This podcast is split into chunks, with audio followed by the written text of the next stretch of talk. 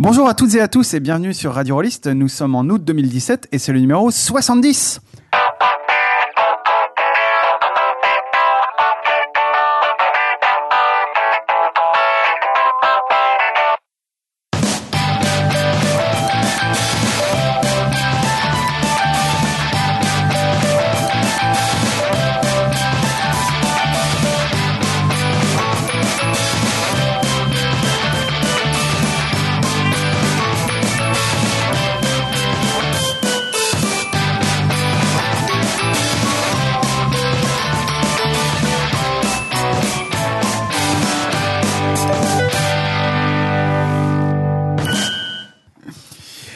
À toutes et à tous et bienvenue sur Radio Rollist. Alors euh, pour ce numéro, euh, c'est un numéro de fête hein, puisque euh, tous les 10 numéros à peu près, euh, on fait ça parce que bah, on aime bien les fêtes hein, à Radio Rollist. Du coup, pour le numéro estival, j'ai tenté le sort de résurrection de l'ancienne équipe. J'ai pas tout à fait euh, réussi hein, puisque euh, notamment euh, Michael a un, un, mot de ses parents euh, qui peut pas venir et, et Callisto euh, a un mot de son docteur. il peut pas venir non plus. voilà, tout à fait. Mais du coup, pour ce numéro, je suis tout de même en compagnie de Yannick. Bonjour à tous. En compagnie de Cyril du bout de la table. Bonjour tout le monde. Et la bouche pleine en plus. En compagnie de Cobal. Salut. Cobal qui va donc présenter le reste de l'émission et je lui passe le micro. Euh, non. et, euh, et du coup, euh, dans le rôle de Michael, Vivien Féasson. Euh, salut, je pourrais pas imiter Michael par contre. Tu, tu peux pas parler de Star Wars? Ah si, je peux. Eh ben voilà, c'est bon. Par contre, il imite très bien euh, Callisto. Il a une voix euh, particulièrement Ouais. grave. Ouais, non, non, mais c'est bon. Je pense qu'on voilà, on, on va réussir à s'en, tirer. Alors, euh, donc un menu un peu différent euh, pour nous déjà, puisqu'on a, on a mangé un barbecue avant l'émission, mais surtout un menu un peu différent pour, euh, pour cet épisode estival. On vous parlera de jeux que vous pouvez emmener sur la plage ou pas. On aura une petite discussion sur qu'est-ce que font les héros de jeux de rôle quand ils vont à la plage ou pas. Et puis une poignée de jeux euh, auxquels vous pourrez presque participer grâce à la magie du direct différé dans vos oreilles. Euh, mais avant tout ça, un petit euh, coup de projecteur euh, comme d'habitude. Alors le coup de projecteur du mois, c'est sur la Queervention, euh, qui est une euh, convention euh, de jeux de rôle qui aura lieu euh, début septembre, le 2 et 3 septembre à Rennes, une convention gratuite. Et euh, comme son nom l'indique, euh, c'est une euh, convention qui est donc explicitement ouverte à tous et toutes et dans une optique plutôt tournée donc vers la, la communauté queer et, et LGBT. Ce sera d'ailleurs organisé dans un centre LGBT. Donc une convention, on va dire, sans discrimination. Alors ce qui normalement est le cas de, de toutes les, les conventions, hein, mais euh, Ils interdisent les jeux narrativistes partout. ouais, ça par contre, je crois que Mais tout le monde, tout le monde. fait. tout le monde, tout le monde le fait. Euh, non, mais je trouve ça assez intéressant en fait d'avoir une, une convention qui, qui pose euh, explicitement sur la table cette, euh, cet aspect de, de safe space pour celles et ceux qui, qui veulent jouer. Et puis aussi, apparemment, si j'ai bien compris, il y aura quelques discussions de jeux évidemment, mais aussi de ce que ça change ou évidemment ce que ça change pas. Euh, d'y jouer sous, euh, enfin de, jouer aux jeux de rôle ou aux jeux de société sous le prisme euh, d'un certain genre ou d'une d'une certaine identité. Donc euh, moi c'est une initiative que je trouve euh, assez euh, intéressante et euh, qui, change un petit peu euh, des, conventions euh, petit peu plus euh, mainstream et puis qui fait suite surtout euh, aux discussions qu'on avait pu avoir notamment d'ailleurs euh, à l'antenne de Radio Rollist suite au, colloque sur le jeu de rôle où il y avait eu une table ronde sur bah voilà le comment dire qu'est-ce que qu'est-ce que c'était d'être une femme dans le milieu rôliste et les discriminations et les difficultés qu'on pouvait rencontrer notamment en convention. Il y avait eu pas mal de, témoignages là-dessus. Donc je trouve ça cool voilà d'avoir un espace qui, qui permette peut-être d'éviter ces difficultés et donc voilà 2 et 3 septembre à Rennes c'est gratuit et comme d'habitude on que- le que- lien sur le podcast. Il y a des- il y a- tu sais le contenu, est-ce qu'il y a des conférences, est-ce qu'il y a des choses par exemple sur euh, la représentation de, euh, des LGBT dans le, dans le milieu du jeu de rôle, que ce soit, euh, effectivement tu le disais dans les conventions, les femmes qui viennent en convention, on sait que c'est euh, très compliqué, enfin souvent plus compliqué pour elles, mais c'est pas que dans le jeu de rôle d'ailleurs, mais enfin Ouais, euh, ouais. de- de- là- là-dedans c'est vrai que c'est c'est assez difficile, mais euh, dans la représentation, dans le jeu de rôle elle-même, c'est souvent un, un loisir, on le sait, assez masculin, euh, avec des représentations de héros masculins souvent.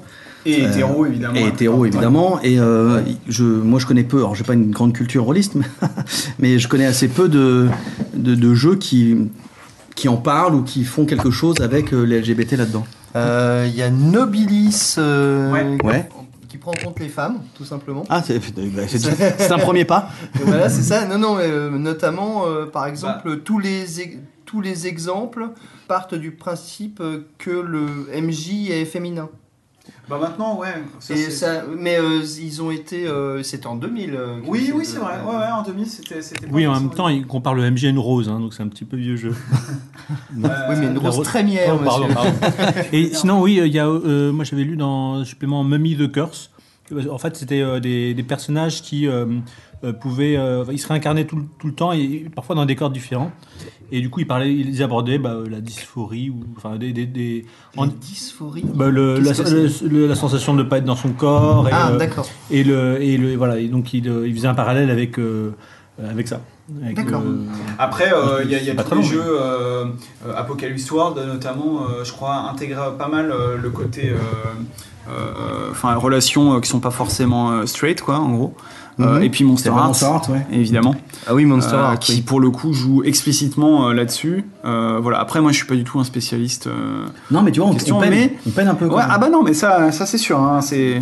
Et je me souviens, euh, l'autre jeu est justement de la même personne qui a fait Monster Hearts, qui est euh, Avery Magdaleno, qui avait fait Dream Askew, qui est une version euh, queer de euh, Apocalypse World dans un sens. euh, Donc, euh, donc voilà, ouais, il y, a- il y a quelques jeux qui explorent ça, même si évidemment ça reste la minorité. Après, euh, ouais, ce que, ce que tu, pour revenir à ta question au niveau du programme, etc., je crois que pour l'instant c'est encore un, un peu flou, euh, sachant qu'il y a déjà pas mal de rôlistes euh, de Rennes et d'ailleurs qu'on qu'on dit, euh, enfin quand je dis rôlistes, euh, qui sont aussi auteurs et éventuellement euh, euh, réflexologues sur la question, qu'on dit qu'ils allaient euh, se, se déplacer. Donc je, voilà, je, je, je crois que le programme n'a pas vraiment été annoncé euh, pour le, pour le moment. Bon, on attend ça avec impatience. Enfin, moi, ça m'intéresse beaucoup, en Mm. tout cas. Eh ben tiens, euh, justement Yannick, je crois que tu voulais aussi nous parler d'un truc qui a un petit peu tourné euh, sur les réseaux sociaux rôlistes, notamment ces derniers jours, qui est le, euh, cette fa- fameux article sur les, les 11, euh, Astuces. les 11 règles Ouais. ou les 11 astuces du, du bon rôliste. Oui, alors euh, c'est un truc qui circule, qui recircule alors que l'article est un peu vieux parce qu'il date de 2013. C'est un article qui a été écrit euh, par un mec qui s'appelle Grant euh, sur un truc qui s'appelle euh, Look I'm a Robot ou quelque chose comme ça. Enfin, on mettra le lien, euh, le lien exact euh, en bas. Et je sais pas pourquoi, mais c'est vrai que moi qui n'avais pas fait de jeu de depuis longtemps, ça m'a, j'ai lu l'article avec beaucoup de plaisir. Ça m'a donné beaucoup de ça m'a vachement intéressé. En fait, l'idée, c'est que c'est un article qui donne des, des astuces, plus que des. Voilà, c'est pas des règles vraiment, mais c'est des astuces sur comment être un meilleur joueur. Et lui part du principe plutôt vrai qu'il y a énormément d'articles qui sont faits pour euh, les maîtres de jeu, c'est-à-dire comment améliorer sa qualité de maîtrise, comment euh, créer une ambiance, euh, voilà, où, où on traite le MJ comme un animateur, comme quelqu'un qui va amuser, et on se pose très rarement la question de savoir comment les joueurs doivent jouer. Est-ce que ce sont simplement des gens qui viennent mettre les pieds sous la table et attendre que ça se passe, ou est-ce qu'ils ont effectivement un rôle à jouer dans la partie elle-même? Et comme on a souvent tendance à tout faire reposer sur l'épaule du MJ, lui, il a voulu rebalancer ça en mettant cet article-là. Donc je vais, je vais pas refaire l'article parce que euh, d'une part, vous allez, il y aura le lien, donc vous allez pouvoir le lire en anglais. Je vais probablement, si j'ai l'autorisation de l'auteur, vous mettre une version en français euh, euh, bientôt pour que ce soit plus plus largement diffusé parce qu'à mon sens euh, ça l'est pas. Enfin moi je l'ai pas vu en tout cas. J'ai demandé un peu autour de moi mais personne n'a su me répondre s'il y avait. ça a beaucoup tourné sur euh, Facebook, euh, notamment. Mais euh, enfin, moi, je l'ai vu beaucoup tourner sur Facebook, mais donc parmi les gens qui, voilà, parmi les réflexologues du jeu de rôle. Oui, c'est- non, mais voilà, c'est vrai qu'après, euh, et qui, qui, et qui lisent en anglais, mais c'est vrai que par exemple, je l'ai pas vu, je crois, sur Casus, sur les, les réseaux comme ça. et puis surtout je l'ai pas vu en français moi Et Enfin, j'ai pas- ouais. vu de trucs similaires en français Et j'ai pas vu de trucs similaires en français. Euh, après, euh, sur la traduction, faudrait voir si un site comme PTG, PTB. Ouais, faudrait jeter un œil. Bon, Ouais. on verra bien. En attendant, donc euh, ça, ça parle de, de 11, euh, 11 astuces. La première, alors, je vais, je vais juste parler de deux, trois d'entre elles qui sont assez intéressantes. Euh, à mon sens, la première, c'est euh, quand tu es joueur, fais des trucs. Alors, ça paraît. Ouais, ouais, Ok. Ok. Alors, fais des trucs. Ça, veut... alors, euh, ça paraît un peu con, hein, comme ça. Mais enfin, l'idée, c'est quand même, quand tu viens jouer, C'est vaste, disons. tu viens jouer. C'est-à-dire qu'il faut. euh, donc, son, son conseil que je vais extrapoler, sur lequel je vais parler un petit peu, c'est de dire agis.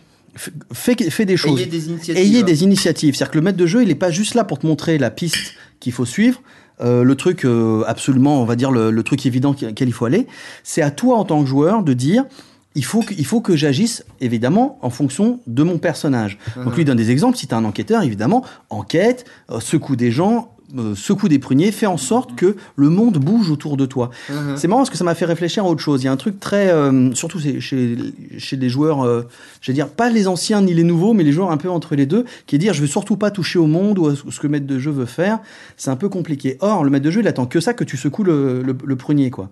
Donc, va voir des gens, secoue-les, chope les informations, tire les verres du nez, mets un coup de pied dans la fourmilière, fais des trucs qui vont faire bouger le monde et qui vont donner aux autres euh, de la matière pour jouer et au maître de jeu de la matière pour rebondir. Parce que s'il est tout seul, c'est juste un monologue.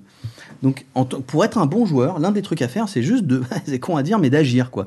De faire des trucs. Et dit, si même t'as un personnage qui a pas de, comment dire, qui est pas un enquêteur alors que c'est un jeu d'enquête, regarde sur ta feuille de perso, vois ce qu'il est capable de faire et fais-le. Si c'est un combattant, va fracasser un mec. On s'en fiche. L'idée, c'est de, de faire bouger les lignes, de, de- de faire qu'il se passe quelque chose. Et si systématiquement tu te retrouves à l'écart et que ton personnage n'est soi-disant capable de rien faire, alors demande-toi si le personnage il est vraiment adapté au scénario ou à la campagne que tu es en train de jouer. Voilà, donc c'est ce, c'est ce type de conseil euh, Mhm. qui, peut, qui peut y avoir. Euh, T'en as un autre que je trouve assez intéressant, c'est ne, ne fais pas de mal aux autres. Alors c'est bizarre à dire, pareil de la même manière, ma- maintenant quand on a un peu, un peu de bouteille dans le jeu de rôle, mais je me souviens d'une époque où on passait notre temps à nous entretuer, à nous voler, Oui, les, oui, oui. euh, à nous voler les objets magiques les uns les autres. Ça, plus les sévices sexuels euh, divers et variés. Bah justement, ça, il en parle dans un autre, euh, dans un autre point. Attention, ce- attention à ça. Sur ce, sur ce conseil-là, je sais que euh, il y a eu, euh, je crois que c'est ce conseil-là d'ailleurs qui a été le plus euh, discuté, Controversé, critiqué. ouais. parce qu'en fait, quand il dit ne fais pas de mal aux autres, euh, il me semble hein, que c'est surtout ne fais pas de mal aux autres joueurs et pas aux autres personnages. Il y a une, en tout cas, il y a une euh, distinction. euh, Lui- lui fait pas la distinction. Voilà, qui, qui est pas. Alors le, le problème, c'est que lui ne fait pas la distinction, tu as raison, entre le joueur et le personnage. Il ne fait pas de mal aux autres joueurs, et il donne comme exemple un personnage qui va en voler un autre. Le problème, c'est que ça, quoi, en fait. Mais le problème, c'est qu'en jeu de rôle, et en tout cas en, euh, ma conception à moi, c'est que c'est dans cet espace, dans ce, cet euh, espace-temps, tu, tu incarnes ton personnage et ce qui arrive à ton personnage t'arrive à toi directement. Et il donne un, un exemple tout bête, il dit si le personnage du groupe il vient te voler un objet et que tu t'en rends compte, est-ce que le voleur en question il est d'accord pour qu'on lui bute son personnage en, en en réaction représailles. tu vois? Donc il dit que le problème de faire, de, de faire ça, c'est pas tant que ce soit possible ou que ce soit pas possible. Ça s'est fait, on l'a tous fait euh, un milliard de fois. On s'est tous entretués les uns les autres pour un livre magique dans Cthulhu ou des choses comme ça. Mais l'idée c'est, en vrai, euh, est-ce que tu n'exerces pas un pouvoir un peu dégueulasse sur les autres contre lequel ils ont peu de, de répondants? Parce qu'ils vont peut-être hésiter à te buter donc qu'est-ce qu'ils vont faire? Est-ce qu'ils vont continuer l'aventure avec toi? Est-ce qu'ils vont rejeter ton personnage en disant bah non tu nous piques des objets tu dégages et dans ce cas-là toi qu'est-ce que tu fais en tant que joueur? C'est toujours un peu Et du- compliqué. Et du coup, euh, à la fin, comment est-ce que tu comment est-ce que tu insères ton personnage à l'intérieur du groupe Parce que si, si tu alors, extrais, c'est ça. En fait, euh, en fait, moi, ce, ce conseil-là, enfin après, c'est c'est un peu mon ressenti sur, euh, c'est un peu mon ressenti sur sur cet article-là en général. Euh, c'est que, euh, bon, d'une part, enfin, c'est c'est c'est quand même une lecture bienvenue, notamment parce que. C'est un peu comme toujours, hein, c'est des conseils euh, qui, quand tu lis, tu dis ouais, ça tombe sous le sens, mais c'est bien de les voir formalisés euh, euh, et de les voir posés de manière claire. Il y a des exemples qui sont pas forcément bien choisis, mais bon, ça à la limite c'est secondaire. Mais c'est vrai que voilà, sur certains points, tu vois, sur celui-là par exemple, personnellement, je dirais pas, je, le- le poserais pas comme une règle cardinale de dire ne fais pas de mal aux autres, c'est très mal, mais plutôt genre mettez-vous d'accord au début de la partie sur quelle ambiance de jeu, sur sur quelle euh, euh, où on se situe sur le spectre justement du conflit entre joueurs parce que il y a, y a un nombre de jeux euh, absolument hallucinants qui reposent sur le drama où bon bah là le, le conflit c'est entre les personnages et le moteur du jeu. Qui qu'il s'agisse d'éviter le conflit entre les joueurs ça me semble assez évident pour pas créer une ambiance de merde à la table et d'éviter que ce qui est un conflit entre personnages à cause du bleed devienne un conflit entre, entre joueurs ouais ça carrément après ne jamais faire de conflit non non c'est pas ne jamais faire de c'est pas c'est pas ce qu'il dit hein. Non, c'est pas ce qu'il dit. Il dit pas ne jamais faire de conflit. Il dit attention, à, comme d'habitude, au contrat social, c'est à ce qu'on a décidé Ouais, ouais, entre nous. Moi, qu'il y a des jeux qui sont faits pour que les personnages se. ah bah c'est ce qu'il dit. Tu joues à Paranoia, évidemment, c'est la base. Oui, Euh, Dogs in the ou à. Monster Art, euh, le- Ouais, ouais, il faut que les personnages se fassent des trucs entre eux pour que quelque chose se passe. Il y a un propos de communiste, ça. Communiste mutant. Je ne vois pas de quoi tu parles. Je ne connais pas du tout ça. Oui, donc l'idée c'est euh, d'éviter le conflit là, enfin de créer ce genre de choses qui fait que là où il est pas bienvenu quoi. là où il est pas le bienvenu et surtout on peut pas vraiment riposter dans le même état d'esprit. ouais Tu vois, tu m'as piqué mes affaires, je vais te piquer les tiennes, c'est pas bon enfant. Tu vois, c'est un peu bizarre. Alors que dans Monster Art, effectivement, t'as raison, on est, on est obligé de créer ce genre de relation, puisque Ouais. le jeu est basé là-dessus. Mhm. Mais c'est sur des relations, ou même Vampire, je me souviens qu'on jouait à Vampire, on passait notre temps à nous tirer dans les pattes. Mhm. Mais euh, comme c'était acté, c'était, ça allait. Moi j'ai fini par faire, quand j'ai, euh, dans mes dernières parties de jeux de rôle, les dernières années, à dire écoutez, vous êtes un groupe, vous êtes ensemble et vous êtes ensemble parce que vous vous aimez, ou en tout cas vous vous appréciez fi- suffisamment pour que euh, vous ayez envie de partir à l'aventure ensemble. Ça me fait penser à un truc, quand tu pars en vacances avec tes potes, euh, si à l'enculé du groupe, généralement tu l'invites pas. Tu vois, le mec qui fait chier, qui ramène jamais à bouffer, ou tu vois, tu vois ce que je veux dire. Donc là, c'est un peu le même principe. Tu pars pas à l'aventure avec des mecs dont t'as dont t'as pas confiance ou qui te font des coups de crasse au milieu, quoi. Tout seul au milieu euh, des loups euh, Ouais. à 300 km de la première euh, ferme isolée et, euh, et ton, si ton premier réflexe c'est de voler ton camarade Voilà. qui Bon. est chargé de surveiller le camp, bon, c'est que t'es un peu con aussi. Ouais, mais ça arrive, ça arrive souvent. Moi, je me souviens d'une partie, je termine avec ça, je me souviens d'une partie d'Innominé Satanis où tu avais un joueur qui jouait un personnage d'un prince démon qui s'appelait Malphas, prince démon de, euh, de la mesquinerie, enfin, c'est celui qui Ouais, foutait la merde ouais.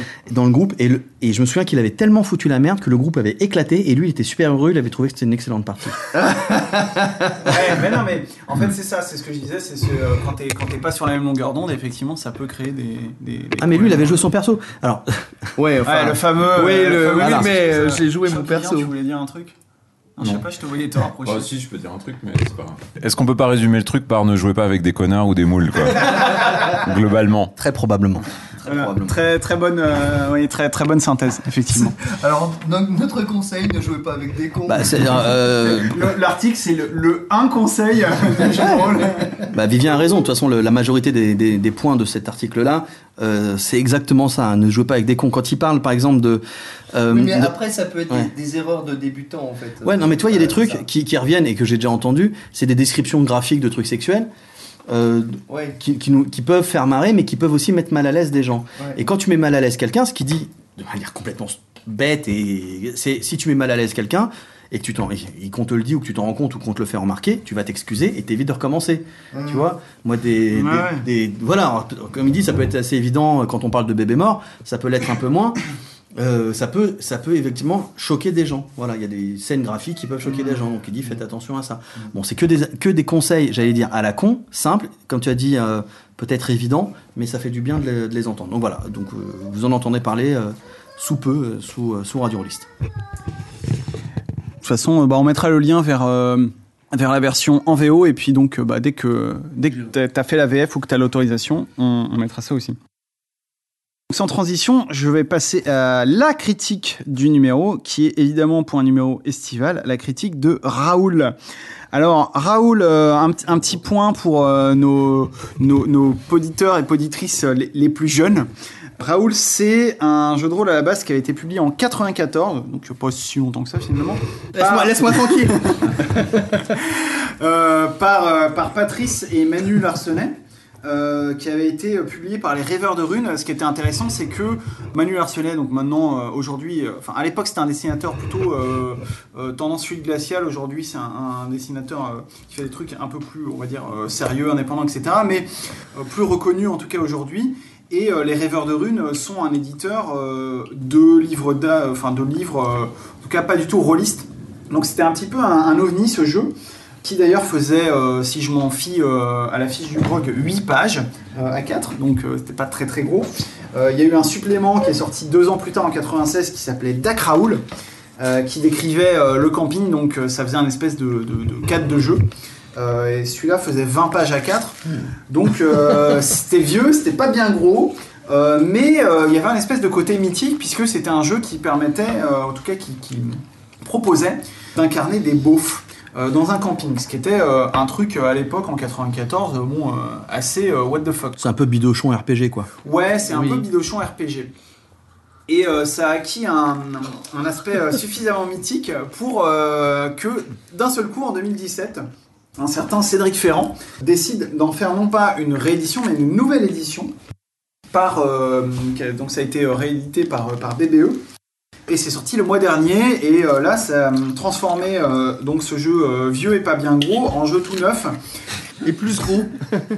Ouais, donc un jeu, un jeu plus récent et plus gros puisqu'il fait 146 pages. Alors c'est des pages à 5 hein, évidemment, mais avec notablement plus de substance, mais je, je vais y revenir. Donc voilà, en tout cas, ça reste un jeu bien de chez nous puisqu'il a été écrit par un Québécois. Alors euh, c'est un jeu qui a été, euh, enfin il, a fait un petit peu parler de lui euh, ces derniers temps, notamment parce qu'il a, été proposé en précommande participative pour un hors-série Casus. Euh, c'est un concept sur lequel, bon, je vais pas revenir, euh, je vais pas non plus revenir sur les bonus complètement crétins qui étaient proposés lors de la campagne, puisque on en a, voilà, on en déjà pas mal parlé dans le milieu rôliste et on en a parlé aussi dans l'émission. Donc euh, voilà, je, je reviens pas là-dessus, euh, sur ce côté un petit peu euh, discutable, on va dire, de la promotion du jeu. Et d'ailleurs, moi, quand, j'avais des appréhensions hein, avant de, lire le jeu. Voilà, on, disait à l'instant, voilà, Bidochon RPG. moi, je le, avant de le lire et, à ma première lecture, je me suis dit bon, c'est un jeu au texte plutôt rigolo, mais euh, qui est pas facile. euh, Enfin, est-ce qu'on peut vraiment jouer ça Euh, Est-ce que c'est pas un petit peu méprisant finalement? Est-ce que, euh, comme d'habitude, on, on se moque pas d'une classe dominée, c'est-à-dire des beaufs? Euh, au lieu de se moquer des dominants, genre pourquoi euh, une remarque qu'on a vu pas mal revenir, c'est pourquoi ne pas faire un jeu euh, qui se moque des riches par exemple. Un bourgeoisie RPG Ouais, euh, bourgeoisie RPG, tu vois, un Charles Ernest euh, au lieu de, Ra- de Raoul par exemple. Oui, oui. Ah oui, ce serait mais faut le faire, mais faut le faire. Et, et- et, euh, ça peut être intéressant. Mm. Et, euh, et voilà, moi j'avais ces appréhensions-là à la, à la lecture, j'étais un petit peu, j'y allais un peu à reculons. Euh, le nom de Cédric Ferrand sur la couverture me rassurait un petit peu parce que euh, bon Parce que c'est ton pote oui, non mais voilà, c'est un, un mystère pour personne que, que Cédric Ferrand, euh, c'est un peu le, le cinquième membre des Beatles de Radio Rollist, tu vois. Euh, il, a, il, a, il a quand même débauché un certain nombre de, de- de- de membres de l'équipe pour, euh, pour l'aider à faire ses jeux divers et variés. Et en plus, il, il- tombe de plus en plus vers le narrativo-véganisme. Donc euh, bon, on peut pas... Donc il est plutôt le bienvenu par chez nous. Ouais, c'est ça.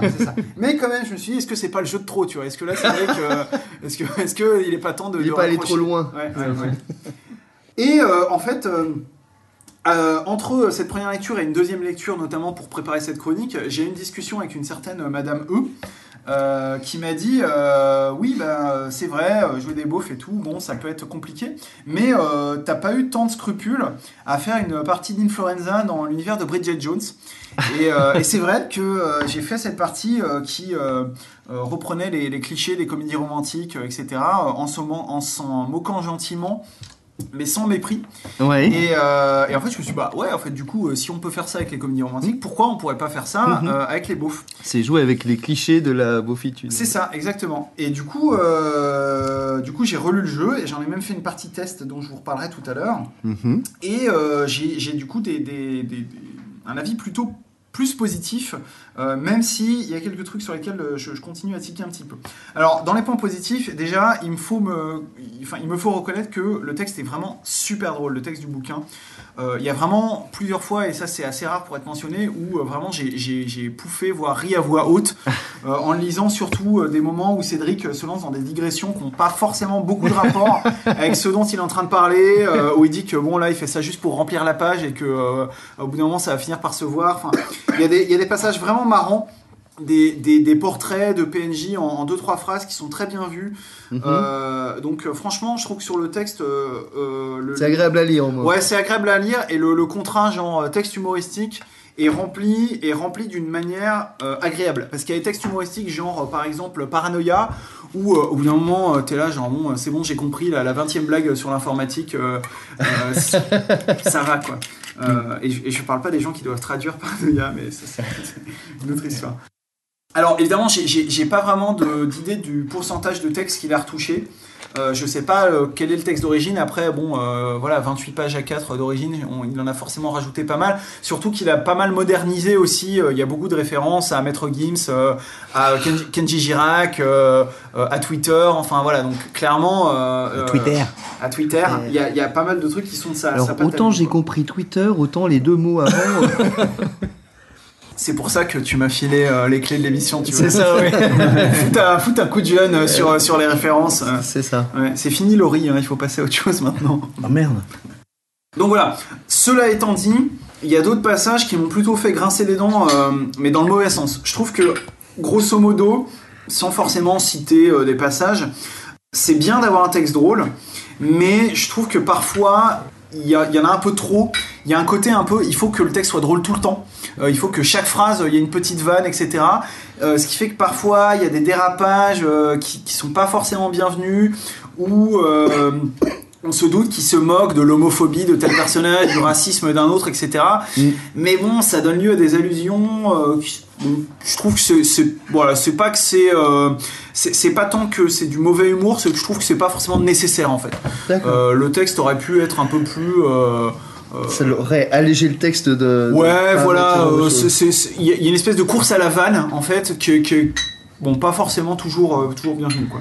Non, mais c'est ça, ces écrivains qui veulent faire des bouquins de jeux de rôle. Bah non, ça. euh, il faut choisir au bout d'un moment. Je trouve que, que c'est- clair, hein. Cédric Ferrand, il ferait mieux de- d'écrire des romans. Euh, D'ailleurs, en parlant de son dernier roman, qui est bon, bref, Euh, il y, a, il y a ce même côté, je trouve, dans les illustrations.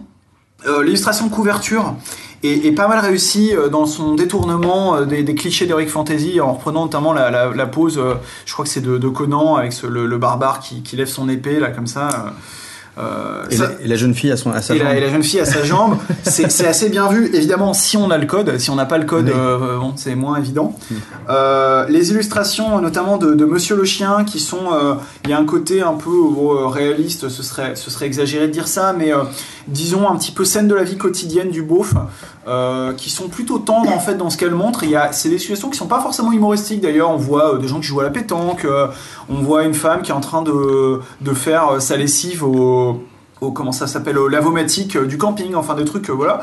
Où il n'y a pas forcément d'humour dans le sens ah ah qu'est-ce qu'ils sont cons et moches c'est beauf plus bah voilà quoi voilà leur vie quotidienne Euh, Étude de ethnologie. Enfin, euh, ouais, euh, attends, il y a un truc ça. intéressant, tu dis voilà leur vie. Je pense que c'est sa vie aussi. hein. Il, il se met en scène beaucoup dans ses, Oui. dans ses BD. Voilà, ça marche aussi parce que tu sens, et d'ailleurs c'est aussi ce que dit Cédric dans son avant-propos, euh, c'est des gens qui viennent de ce milieu-là et qui du coup ont ce, ce double regard, c'est-à-dire on s'en moque, mais euh, en même temps on on, vient, on vient tous de là quand même. Enfin, Donc, beaucoup viennent de là en euh, tout cas. Donc beaucoup viennent de là, et donc on, on- on sait d'où on vient, et euh, on évite le mépris pour être plus dans un côté, euh, on s'en moque gentiment. Alors évidemment, ça marche si toi-même tu viens de ce milieu-là.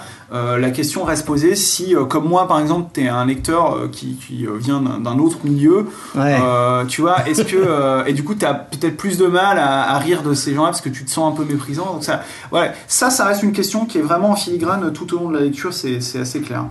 Et d'ailleurs, dans les autres illustrations, qui sont pas. euh, au début, je pensais que c'était les illustrations de l'édition d'origine, mais j'en suis pas sûr parce qu'il me semble que les illustrations d'origine étaient plutôt de Manuel Arsenet, du coup. Euh, là, c'est les illustrations qui sont un peu du, du sous-fluide glacial, euh, super caricatural, avec des gens qui ont euh, soit, en gros, ils sont soit gros, avec du poil partout, soit avec des boutons, soit c'est des nanas avec les seins qui pendent. D'ailleurs, quasiment toutes les femmes qui sont représentées dans ces illustrations, du, donc du deuxième illustrateur, tu vois leurs tétons sous, sous, sous, le, sous leur haut. Enfin, bon, et puis c'est beaucoup plus gras dans l'humour, quoi. Il y a du vomi, il y a du prout, il y a du machin et tout. Mais c'est pas ce qui a été commandé par l'auteur, ça? Alors. Non, mais je- Comment- c'est une vraie question. c'est une vraie question commandée Ouais, par l'auteur ou par l'éditeur et, et là la, Ah. question se pose, tu vois, de- du rôle de l'éditeur là-dessus. Moi, j'ai pas la réponse là-dessus, donc je ne sais pas. Euh, toujours est-il que au niveau de la réception des images, moi je les trouve euh, assez laides euh, déjà. Bon, mais ça c'est subjectif. Mais euh, du coup, là pour le coup, elles amènent vraiment un côté gras et vulgaire au truc. Alors, qui est présent dans le texte aussi. Donc c'est là où on retrouve un petit peu, tu vois, les, les deux côtés. Euh, le texte est pas, enfin, il, il est pas, euh, comment dire, innocent de ce genre d'allusion non plus. Euh, mais voilà, en fait, ce qui est intéressant avec ce- ces deux types d'illustrations, c'est que tu retrouves un peu le côté cul entre deux chaises finalement du jeu. Et peut-être que moi j'aurais préféré qu'il se pose sur une des deux chaises plutôt que l'autre. Euh, c'est peut-être ça qui m'a qui m'a gêné. Je, je- je- Là, tu parles du jeu de manière un peu. Alors, je vais Ouais, bizarrement ouais, vas-y, poli- vas-y. du- politique. Ouais. J'ai envie de te dire. euh, en termes de pur jeu de rôle, Alors, ju- justement, euh, c'est- c'est- mais quelle formidable transition, puisque c'était mon, mon paragraphe C'est suivant. tellement bon, Yannick. Putain, j'ai bien fait de te faire revenir quand même. Tu manques à Euh, l'émission. Non, c'est parce que bah, justement, en fait, à la lecture euh, purement, on va dire, euh, rôliste du, du jeu, on se rend compte que euh, Cé- Cédric Ferrand, en fait, il- il- tu sens que il est conscient de la difficulté potentielle de jouer un beauf. Pas tant dans l'incarnation du, beauf, même s'il y a euh, des, quelques encadrés bienvenus euh, dès le début du jeu sur, euh, qui disent en gros, bon bah déjà, jouer un Raoul, ça peut être aussi jouer une Raoul, euh, aucun problème pour jouer des femmes, et puis euh, c'est pas parce qu'on joue un beauf qu'il faut tout de suite verser dans le, le racisme ou le sexisme très cliché et qui apporte finalement pas grand chose à part euh, des blagues à la Patrick Sébastien qui deviennent vite, vite lourdes au bout de la, la troisième euh, d'affilée quoi. Ouais. De la même manière que faire les accents autour de la table ou des trucs comme ça. Donc là-dessus il, il est assez subtil quoi.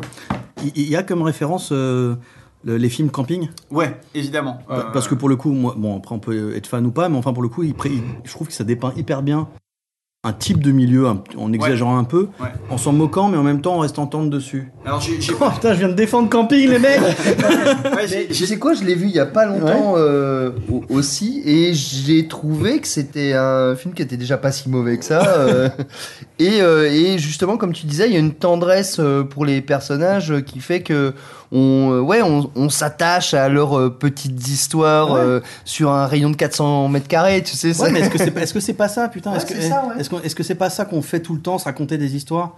Tu vois, plutôt que de se raconter des trucs épiques où on va balancer des anneaux dans des volcans de merde, pourquoi est-ce que euh, savoir qui vole à Vomatic ou qui a emporté le PQ, ce serait pas aussi marrant?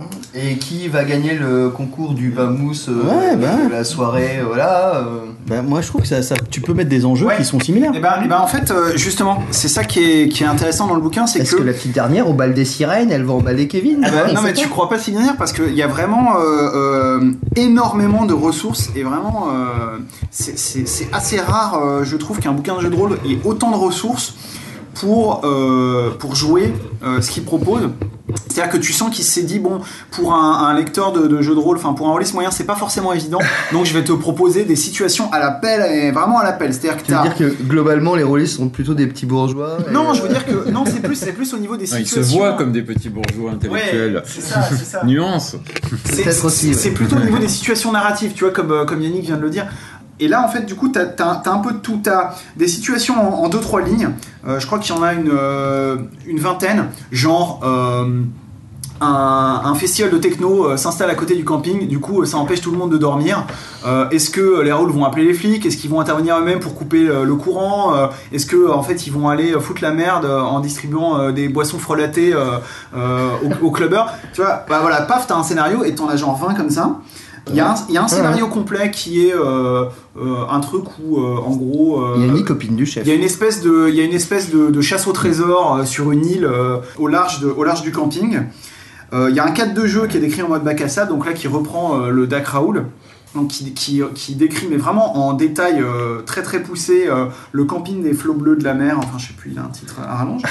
Et il y a une vingtaine de mini-scénars euh, de, de quelques paragraphes qui vont euh, des situations euh, donc voilà euh, euh, que tu peux retrouver au camping euh, dans la vraie vie. Genre, euh, euh, vous arrivez au camping au moment où les gens qui partent prendre leurs vacances en juillet se barrent, au moment où les gens qui prennent leurs vacances en août arrivent. Du coup, c'est le bordel. Du coup, le propriétaire du camping vous file un, le même emplacement que quelqu'un d'autre. Et genre, qu'est-ce qui se passe Euh, Tu récupères la valise d'un autre par, par inadvertance. Tu vois, des, des trucs comme ça. Conflit avec des Hollandais. enfin, Ouais, ouais, c'est exactement ça. Il y a, euh, on, on se rend compte que, et puis il y a- il y, a plein de petites accroches liées au PNJ. Par exemple, il y a un, un, un mini golf sur le camping, et donc il y a l'animateur du mini golf qui est en fait un ancien euh, champion de mini golf.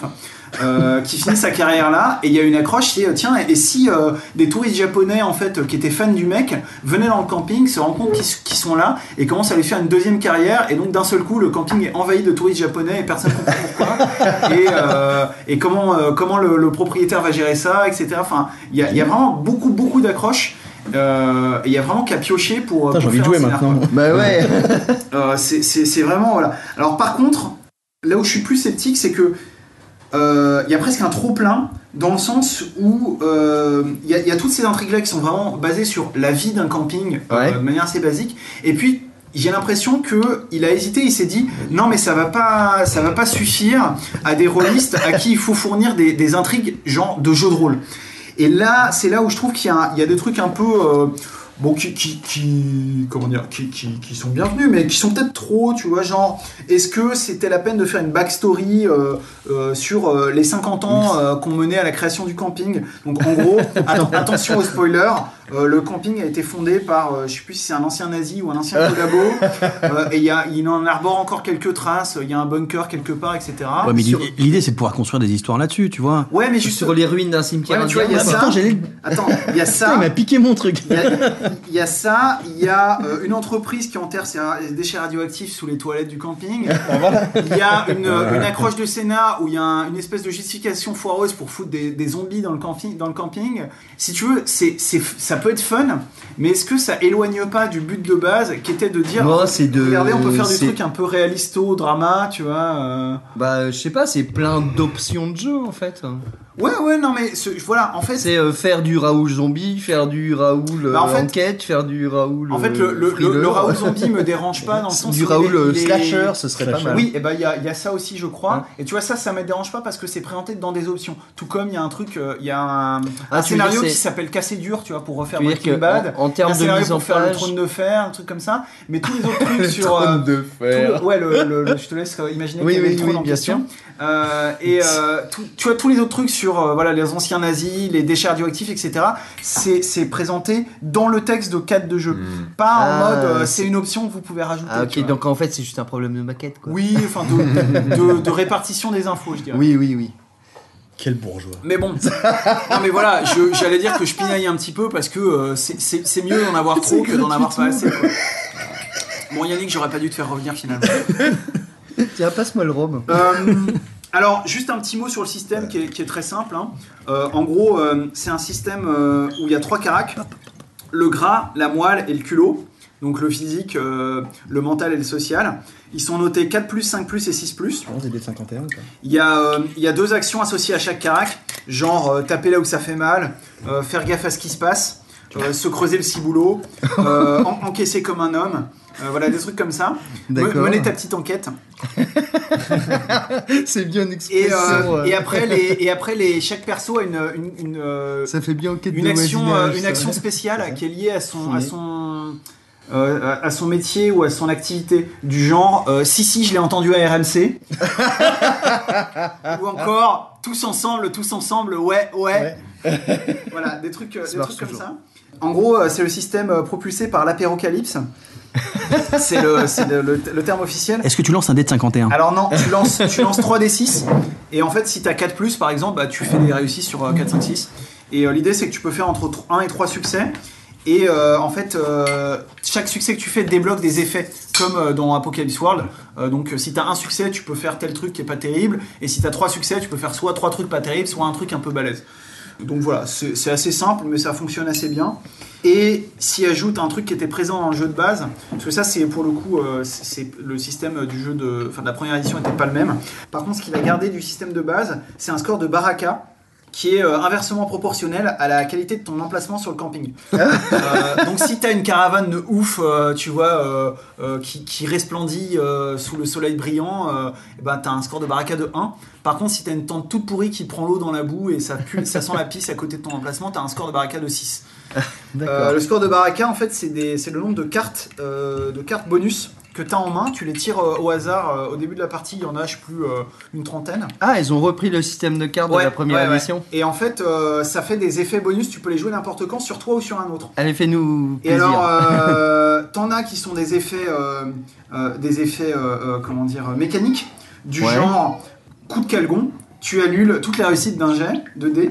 Hein Euh, T'as aussi, euh, par exemple, euh, euh, le roi du sudoku. Pas besoin de jeter les dés lors ton prochain jet de creuser, te creuser le ciboulot. Tu obtiens automatiquement deux succès. Et puis t'as des trucs plus narratifs, du genre. Euh, gourmette perdue, tu dois retrouver la gourmette au plus vite, et tant que ça n'est pas fait, tous tes jets de culot se font avec 2 dés au lieu de 3. Euh, gros lot, tu obtiens 10 000 euros, mais tu dois payer ta tournée. Mais aussi euh, blurs, ceux qui sont. Donc tu lâches, tu lâches un gros ro, et ceux qui sont présents te doivent désormais le, le respect. Ou encore, grosse commission, tu dois trouver un coin peinard pour chier, et tant que c'est pas fait, tous tes jets de moelle se font avec 2 dés au-dessus de 3. Ça, c'était dans l'édition Euh. Infection, les gens présents te do- euh, doivent réussir un jet d'encaisser comme un homme pour ne pas être obligé de fuir à la scène, etc. etc. Donc ce qui est pas mal, c'est que ça donne aussi l'ambiance. hein. On est plus dans un, un truc genre les bidochons dessinés par Riser que euh, les bronzés, tu vois. C'est ça. Euh, Il y a un côté un peu plus trash quoi par, euh, par euh, endroit. Donc voilà, pour, euh, pour résumer, après, euh, après ma partie test, je trouve que euh, Raoul est, est un jeu euh, qui s'avère effectivement drôle sans être méprisant ou insultant, ce qui est, ce qui euh, était vraiment pas évident vu le, vu le sujet. Il y a parfois des petites euh, fautes de goût, mais qui restent subjectives. Euh, globalement, je trouve que le pari est assez réussi. Il est, euh, en tout cas, il prouve que c'est vraiment, vraiment possible d'incarner des beaufs sans verser dans la discrimination autour de la table ou dans le cliché, tu vois, moqueur sans qu'il soit drôle en fait finalement. Mhm. Donc voilà, hein, moi j'ai dit, pour moi il y a des trucs qui sont un peu inutiles, des détails du jeu qui me mettent vaguement mal à l'aise, mais globalement euh, le jeu fait le job qui s'est qui, qui s'est chargé de faire, il le fait plutôt bien. Et euh, franchement, pour un jeu qui est censé être un jeu rigolo, auquel tu joues en one shot de temps en temps, je trouve qu'il y a vraiment, beaucoup de matos. Quoi. Alors, mon seul regret peut-être, c'est qu'il n'y a pas de suggestion de playlist. Alors du coup, bon bah moi quand j'ai fait le scénar où il y avait un festival techno euh, auto- à côté de camping, j'étais bien emmerdé. Et c'est là où quand même je trouve qu'Internet est bien foutu. Parce que quand tu tapes remix techno beauf dans YouTube, il te sort des versions en des versions en comment ça s'appelle en tectonique de euh, les lacs du Connemara, euh, des remix techno de l'Aigle Noir. Et là tu dis euh, merci Internet quand même. Et c'est là que on voit l'intérêt de faire une édition de Raoul en 2017. Tu vois. Ouais, le, le beauf ne mourra jamais. hein. Euh, c'est formidable. Donc euh, voilà ce que j'avais à vous dire euh, sur euh, Raoul. Alors pour rester euh, dans le, le- le thème des vacances et, du, et du repos et, notre thématique estivale, moi je voulais un petit peu ouvrir la discussion justement sur un sujet qu'on pourrait intituler genre le, le repos du guerrier. voilà, comme celui qui, qui nous fait trinquer à l'antenne. En fait... je me posais la question de euh, à quel point c'est possible et comment ça peut être facilité par tel ou tel jeu de jouer, on va dire, le moment de, repos entre deux aventures. Donc, euh, quel que soit le, type de jeu. hein. donc, euh, votre guerrier vient de conquérir un donjon et de, il rentre avec plein de trésors, etc. Mais euh, C'est les interparties dont tu parles pas forcément. Disons qu'il y a le moment où. euh, bah, Dungeon World le gère, euh, Je je sais vais- ce que c'est, Ah bah ça vas-y. s'appelle, tu sais, euh, soit monter le camp ou alors, euh, alors, ouais. Euh, ou euh, quand tu es à la fin d'une aventure, euh, tu peux euh, justement, tu sais, euh, dé- là où tu Le dépenses débrief, tes- quoi. Ouais, Tu voilà, dépenses, tu ouais. dépenses tes XP, tes machins, Tu balances ça. toute ta thune chez le. Ouais, chez ouais, la- voilà, et tu peux, euh, tu peux acheter des trucs, euh, faire ce genre de choses, aller chez les marchands. euh. C'est là dont tu parles ou pas? Les, Ouais, les- ouais, les c'est un peu vacances, ça. monter le camp, on est encore dans Raoul là. Ouais, ouais, c'est ça. Et en fait, euh, ben, l'exemple que j'avais, par exemple, euh, pour moi, il y a, il y a plusieurs jeux qui permettent un petit peu de, de mettre en, en scène ces phases de, de repos, donc on va dire de, de mini-vacances, mais qui sont encore un petit peu liées. euh, euh, C'est l'entre-deux scénario.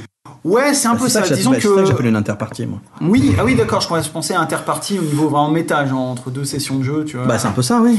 Mais l'idée, Enfin, c'est que, même temps, c'est bah, par exemple, Bon, bref, tu, prends, tu prends un système comme celui de Blaze in the Dark, euh, qui, euh, en gros, euh, il y a tout le, le- le- comment dire, toute la phase scénario où les joueurs, enfin les personnages vont aller faire un casse ou en tout cas commettre un crime, etc. Et puis il y a toujours systématiquement alterné avec cette phase d'aventure, on va dire d'action en tout cas, Mhm. une phase de downtime, donc de, de temps de repos, on va dire. Et le temps de repos, c'est le moment où généralement les personnages vont penser leurs blessures, euh, c'est le moment où ils vont s'entraîner euh, pour euh, devenir meilleurs dans les compétences, mais c'est aussi le moment où euh, ils vont aller voir leur, euh, leur contact, sans forcément qu'il y ait de rapport, tu vois, avec le scénar en question, c'est juste, euh, bah, tiens, je vais faire une scène de roleplay avec euh, machin, par exemple. Alors évidemment, c'est euh, c'est sous-tendu par beaucoup de mécaniques, genre, par exemple, dans Blaze in the Dark, il y a le côté, tu dois, euh, tu peux accumuler des points de stress, et pour faire baisser le stress, il faut que tu euh, tu t'adonnes à ton vice. euh, qui peut être de différentes manières, qui a été défini au moment de la création de personnage. Et tu peux le gérer par un jet de dés, mais tu peux aussi le gérer par une scène de roleplay où tu expliques comment tu vas euh, prendre de la drogue chez un tel, ou euh, comment tu vas. Il y, a, il y a un des vices, par exemple, c'est, euh, je sais plus comment ça s'appelle, mais c'est genre la famille. Moi, j'avais créé un perso avec ce Si, vice-là. si, la famille. Disons que c'est l'obligation familiale. Donc moi mes scènes de downtime c'était bah, je vais faire un repas, un repas de famille en fait, où euh, je passe du temps avec ma famille etc, notamment avec ma belle famille qui est un peu chiante etc. On, on le jouait un petit peu tu vois, et puis pouf ça me permet de- d'enlever mes, mes cases de stress. Alors, c'est l'inverse d'habitude. Alors, je- non, c'est l'inverse.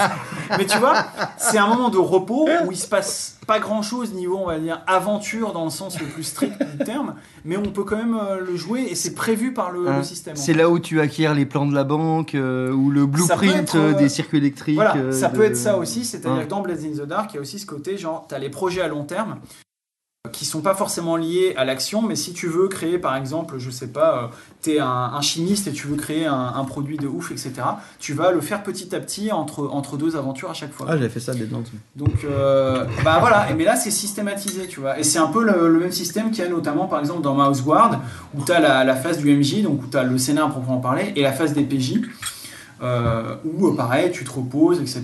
Tu vas parler. Alors là, c'est plus joué, c'est plus lié à l'aventure en, général quand même. C'est plus euh, le moment où euh, tu vas de ton propre chef essayer de parler à, tel ou tel PNJ. Donc c'est c'est moins détaché, on va dire, du, côté action. Et puis le problème de ces, de ces trucs un peu systématisés, c'est que c'est très mécanique. C'est genre, tu as droit à deux actions, puis une fois que tu les as faites, euh, ben, si t'en veux plus, euh, par exemple dans un Moose Guard, tu peux en avoir plus si t'en as un peu chié durant la phase du MJ, ou sinon, bah tant pis pour toi, c'est pas possible. Tu peux faire une scène de roleplay, mais pas une scène d'action, quoi. Donc c'est c'est quand même très très cadré, quoi. Et euh, je sais pas s'il y a, s'il y a d'autres jeux qui permettent, de manière mécanique ou de manière plus libre, de, de mettre en scène ces, euh, ces moments un petit peu de, de répit, on va dire. Euh, entre, entre deux euh, trucs un peu lourds. Oui, c'est ça. En fait, toi, ce que tu cherches, c'est des exemples de mise en scène de ces, de ces effets-là. Parce que sinon, tu l'as dans beaucoup de jeux, tu vois.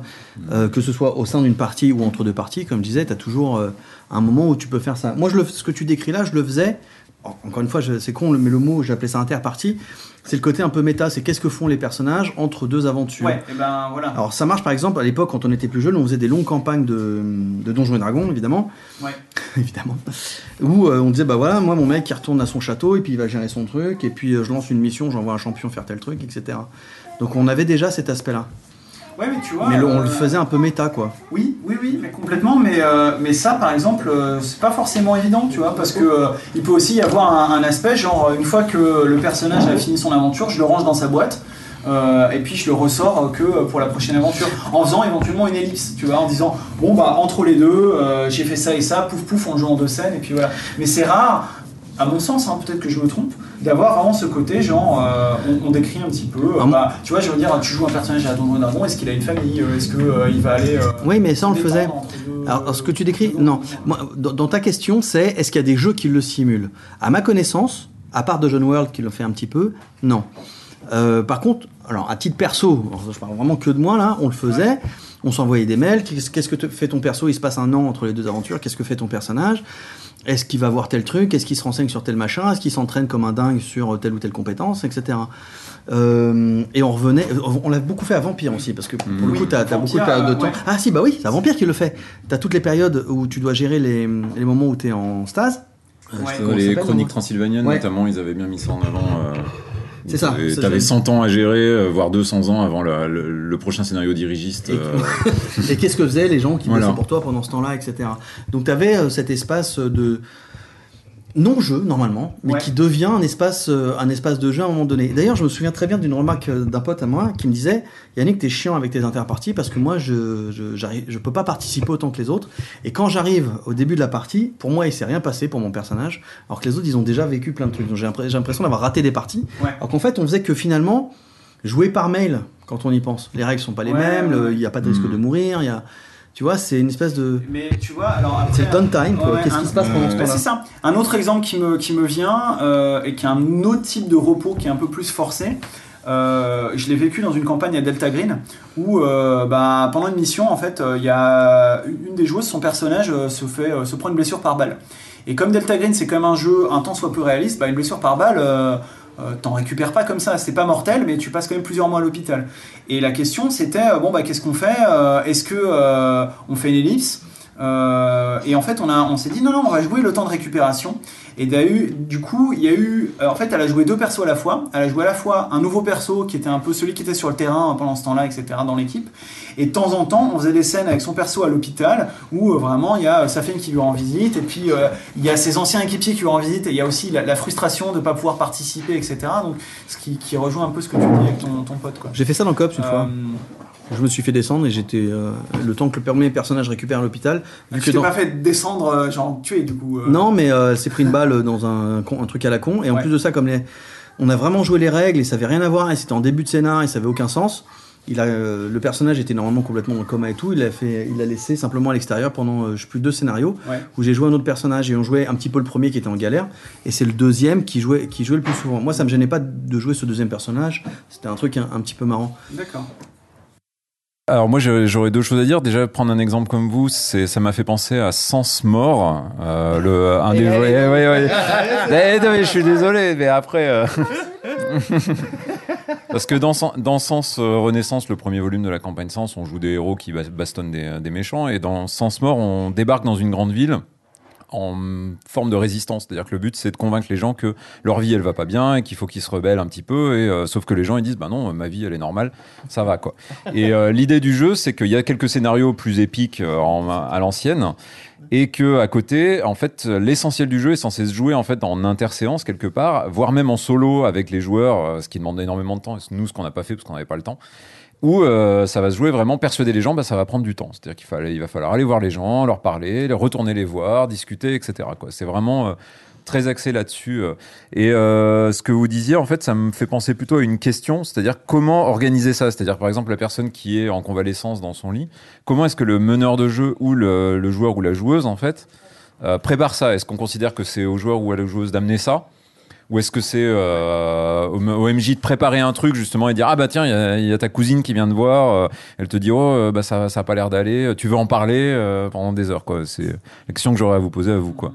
Ouais, bah justement, euh, c'était c'était un peu le, deuxième point de ma réflexion. C'était euh, est-ce que finalement, il n'y a pas un côté. euh, euh, là, là, du coup, est- est-ce que ça, ça amène pas automatiquement vers un jeu plus drama euh, et donc plus euh, éventuellement drama du quotidien et euh, à quel point ça peut être euh, voilà, plus ou moins intéressant de, de jouer ça euh, selon les jeux. C'est sûr que tu vas pas forcément le jouer à euh, bah, Shadowrun, euh, pour prendre un exemple vraiment comme ça, le premier qui me passe par la tête, euh, alors qu'un jeu comme Smallville, hein, pour, ça faisait longtemps que je l'avais pas cité, tiens, euh, C'est vrai. bah, bah, fi- finalement, euh, c'est c'est au cœur du système en fait de faire ce genre de drama là. Certaines choses ne changent pas. Euh, tu- Parce que je me disais, les 10 numéros que je suis pas venu, il y a Ouais, tu toujours vois, Smallville. ouais, mais- Ouais, en, en fait, j'ai- organisé toute cette discussion pour Autour sortir l'exemple. tu vois, Smallville, il y a le côté. Si tu prends Smallville, euh, vraiment, dans la manière dont il con- le jeu était conçu au départ, t'as le côté euh, des super méchants et tout, euh, on va faire une grosse baston, etc. Certes, mais à côté de ça, tu fais aussi la scène un petit peu euh, plus euh, calme où, euh, ben, du coup, tu vas parler d'enjeux plus terre à terre, etc. Alors, qui reste du scénario, qui reste de l'histoire, tu vois, donc c'est pas vraiment du repos. Euh, Je me souviens plus, il y a pas, il y a une mécanique ou pas pour euh, pour- pour inciter ça? Je crois, il me semblait qu'il y avait un truc dans Smallville. Disons que c'est c'est fait déjà par la construction, enfin, euh, normalement dans les conseils de construction de scénario, puisque euh, on, on- pour qu'un scénario de Smallville fonctionne, il faut qu'il appuie sur les points de conflit des personnages, en fait. Ouais. Donc de toute façon, euh, que ce point de conflit, euh, ce soit... bah, si par exemple euh, ça peut être sur ton sens de la justice et donc là tu vas balancer un super méchant mais ça peut être aussi sur euh, ta définition de l'amitié et là du coup tu vas créer un conflit entre, entre les personnages.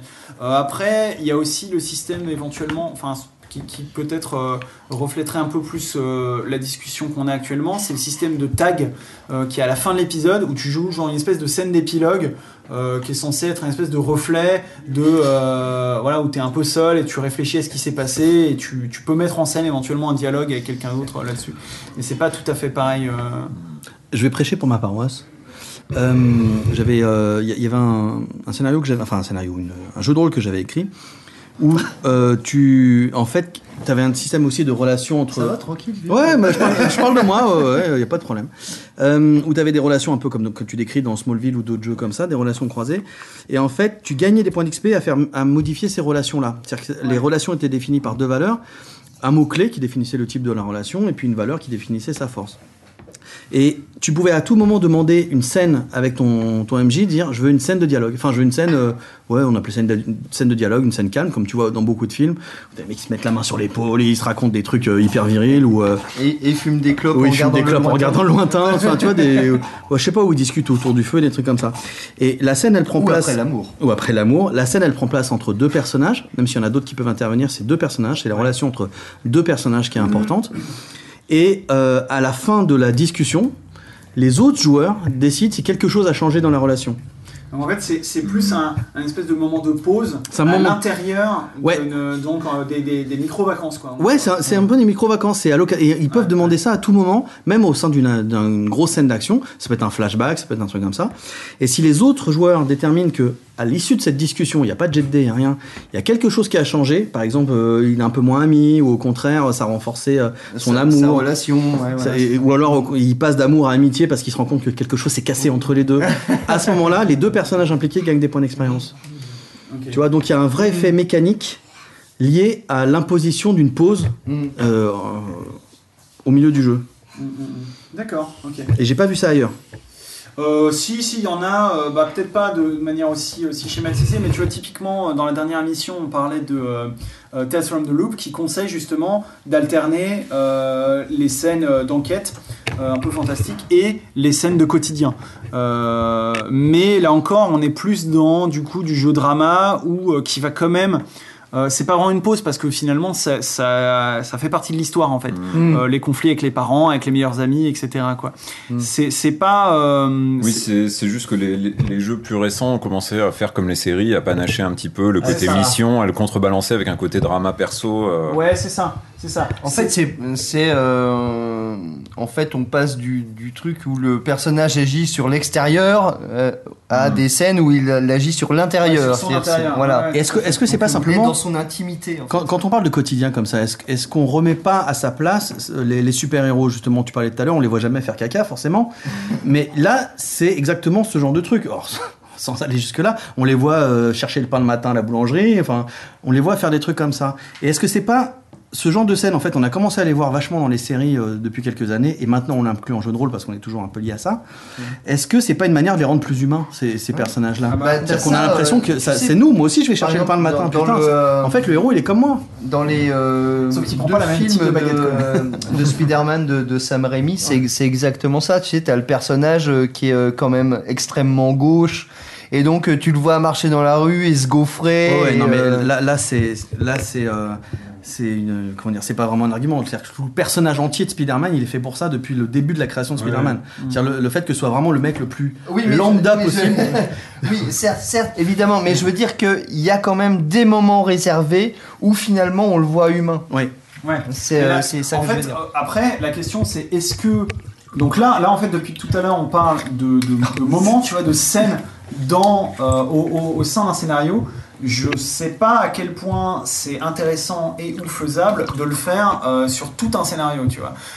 Je donne un, un- un exemple concret qui va être euh, malheureusement un, un exemple personnel, mais euh, en gros, euh, en ce moment, je suis en train de faire une campagne un peu à la Stranger Things, tu vois. Et là, on va ent- entamer la deuxième saison qui est euh, qui, qui commence euh, plusieurs années plus tard, et donc les, les personnages se retrouvent euh, après ne, ne, ne s'être pas vus pendant plusieurs années. Et je me suis vraiment demandé, et donc en gros, le premier scénar, ça va, ça va avoir lieu euh, pendant le, le dîner de Thanksgiving. Ils se- retrouvent dans leur petite ville euh, à l'occasion de la visite chez les parents. Quoi.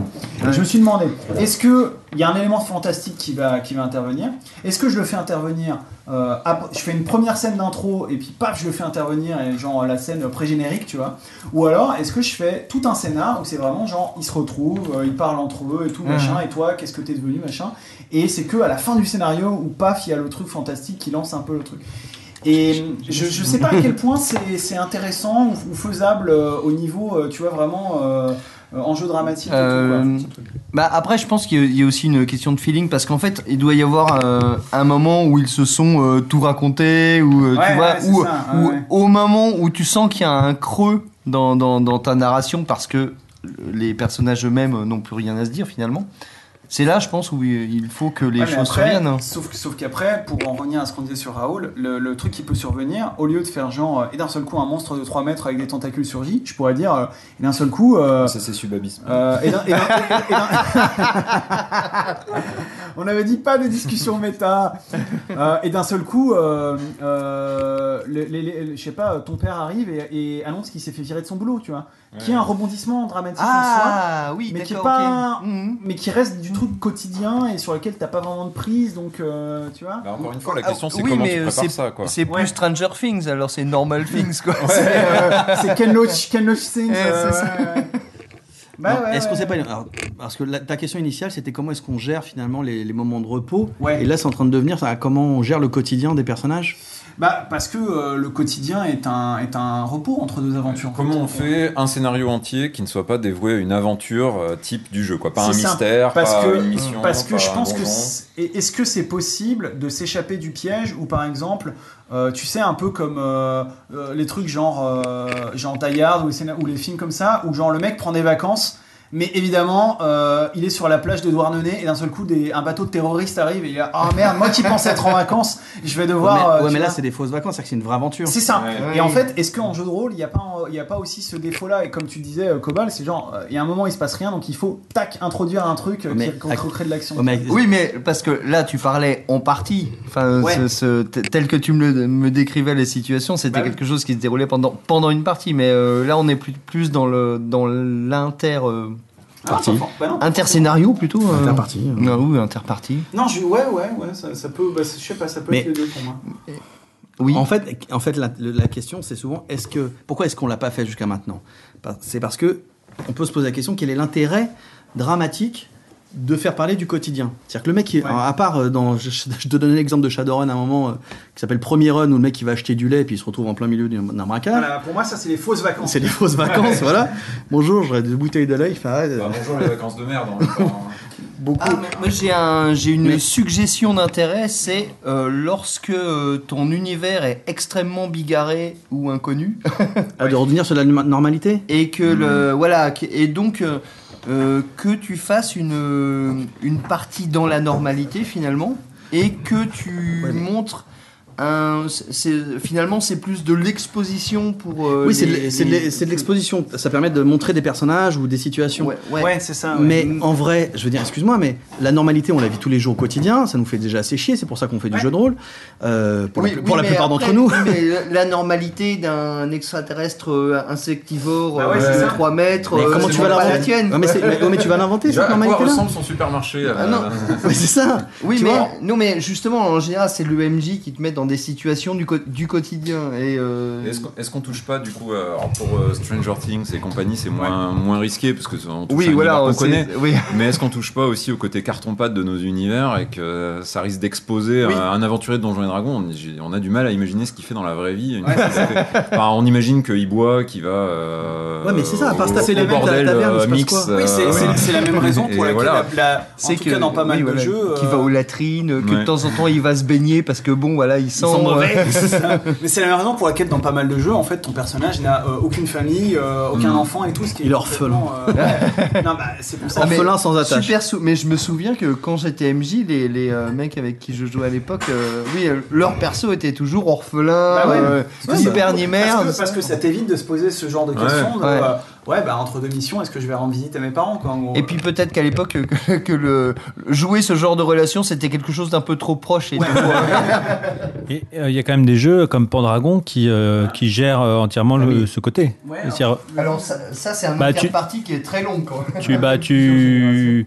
Alors moi ça fait longtemps, hein, mais en gros tu, tu peux savoir ce que ton, ton père a fait, est-ce qu'il s'est battu à la bataille de Tintagel ou je, je sais pas quoi. Euh, et Non, mais là, puis, tu rajoutes du drama, en fait. C'est-à-dire que ton histoire familiale est incluse dans la partie, puisque elle, c'est même, enfin, Game of Thrones, c'est exclusivement ça. C'est Oui, des familles ça, qui, ouais. voilà, c'est des histoires de familles qui se tapent euh, sur la gueule entre elles. ils vont jamais au supermarché Et ils vont pas au supermarché, c'est pas du quotidien. Pendragon, ton histoire familiale, ce que tu décris, euh, c'est l'histoire avec un grand H. C'est exact, c'est tout ce qui se passe, tout ce qui crée. C'est pas effectivement euh, combien de, de- de chevreaux, enfin je sais pas combien de bêtes on doit rentrer pour le fourrage de cet été, de cet hiver, tu vois. non, effectivement, t'as raison, c'est- c'est plus des trucs intéressants. Non mais ça pourrait T'es en être train de dire que le fourrage c'est pas intéressant. Bah, tu- Alors je, je tiens à m'excuser auprès de tous nos auditeurs. Victor Fourreur Narrativo fourrageur.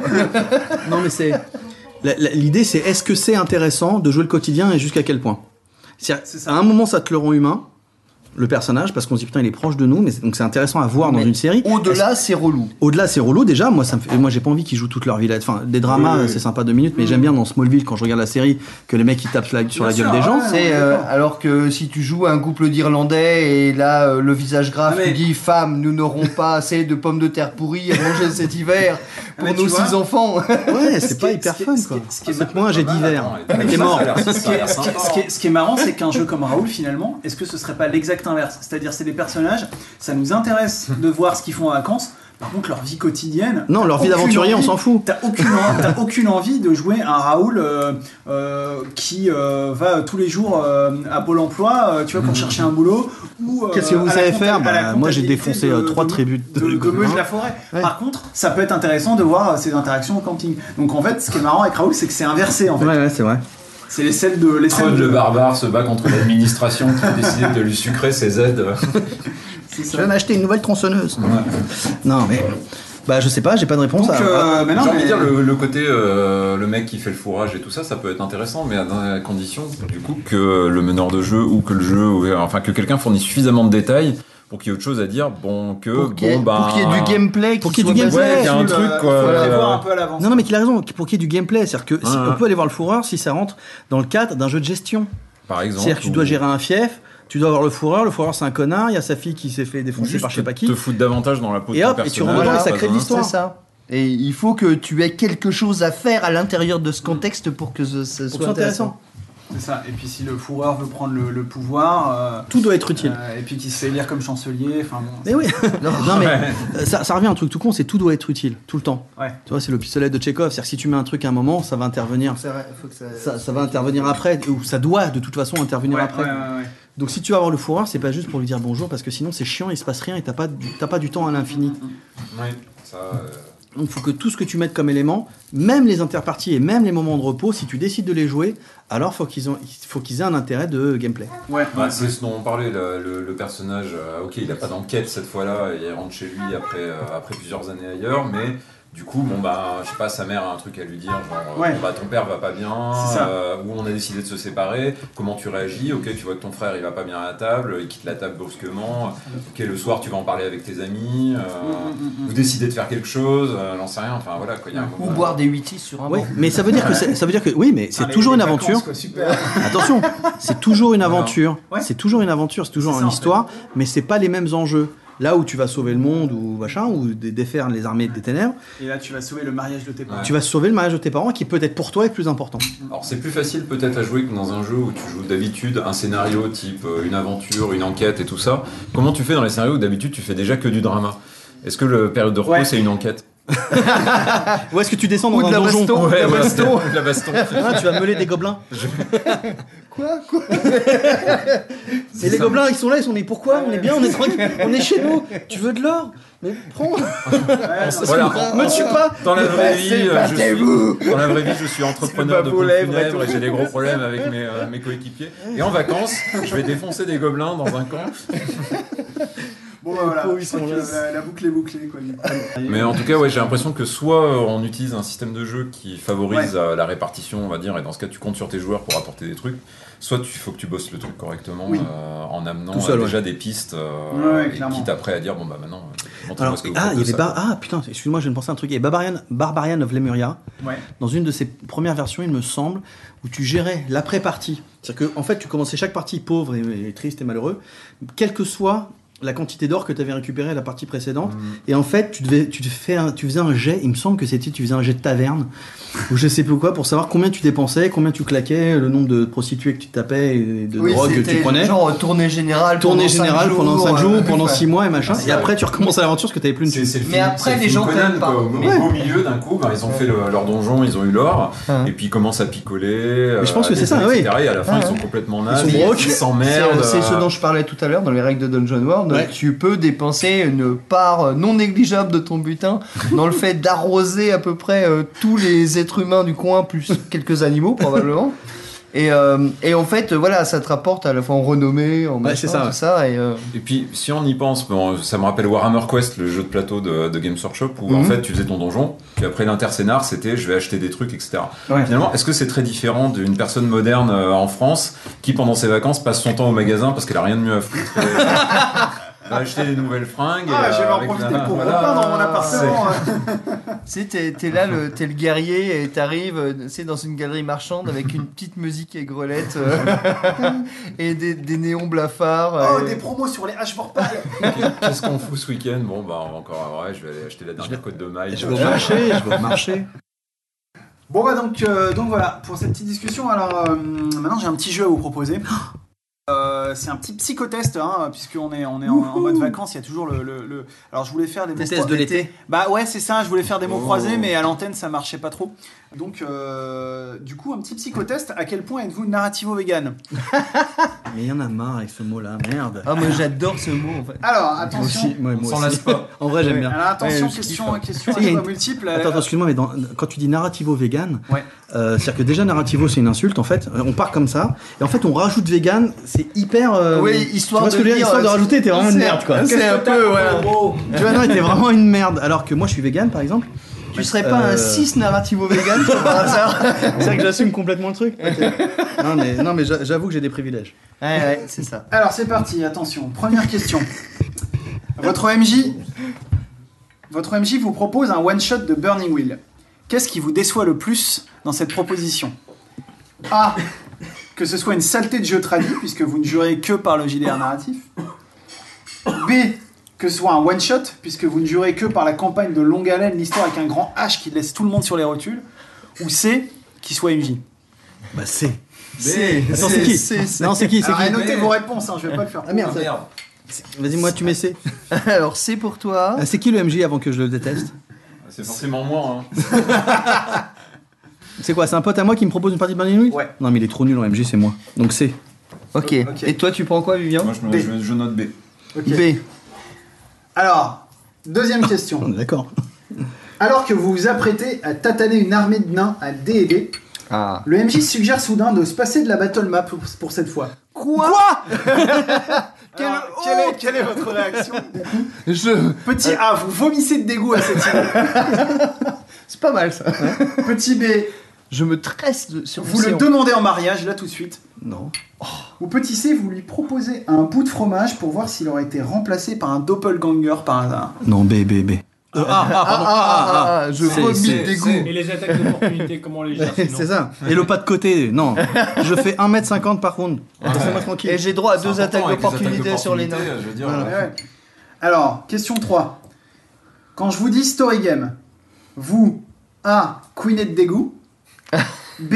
Vomissez de plaisir. Attention, il y a un- Oh a un là, piège.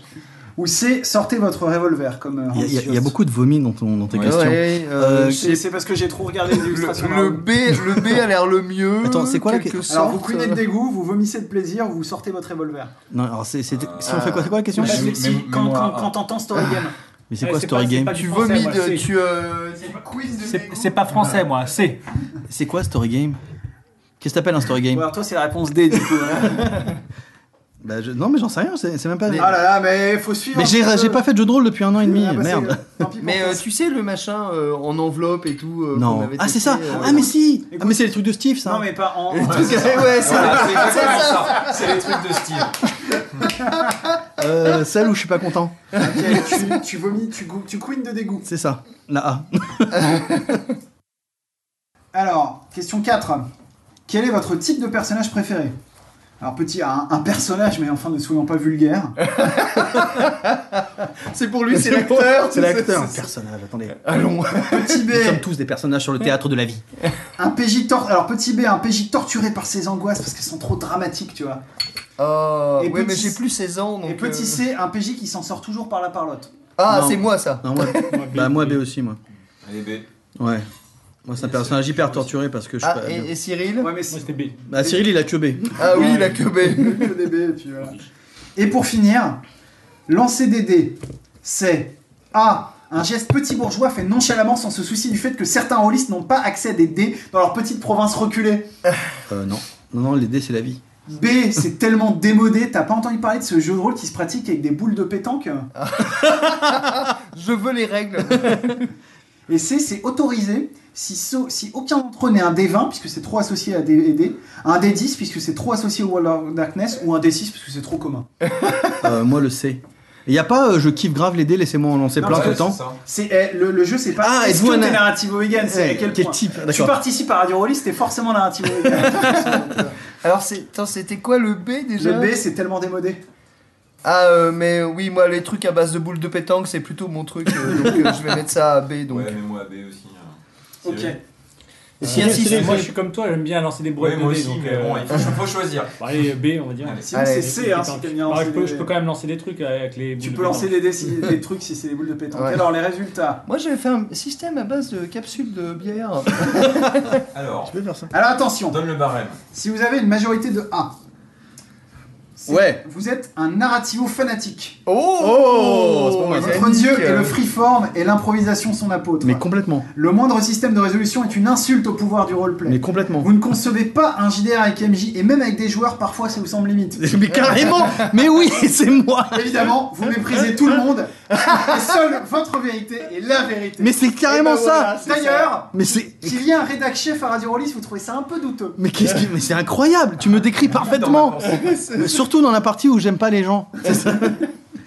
Parfait, ben voilà. Si vous avez une majorité de B, Vous êtes narrativo-dramatique. Ah, c'est Ah, vous deux. Oui, les ludistes et les simulationnistes sont dans l'erreur, mais c'est pas de leur faute. Euh, Tant qu'il y a du drama, ça va. Hein, votre truc, ce sont les longues tirades entre deux sporadiques dés, les moments de roleplay déchirants qu'aucun système ne pourra jamais vous enlever, et s'il faut en passer par côtoyer des gens un peu euh, vulgaires parfois, ben soit.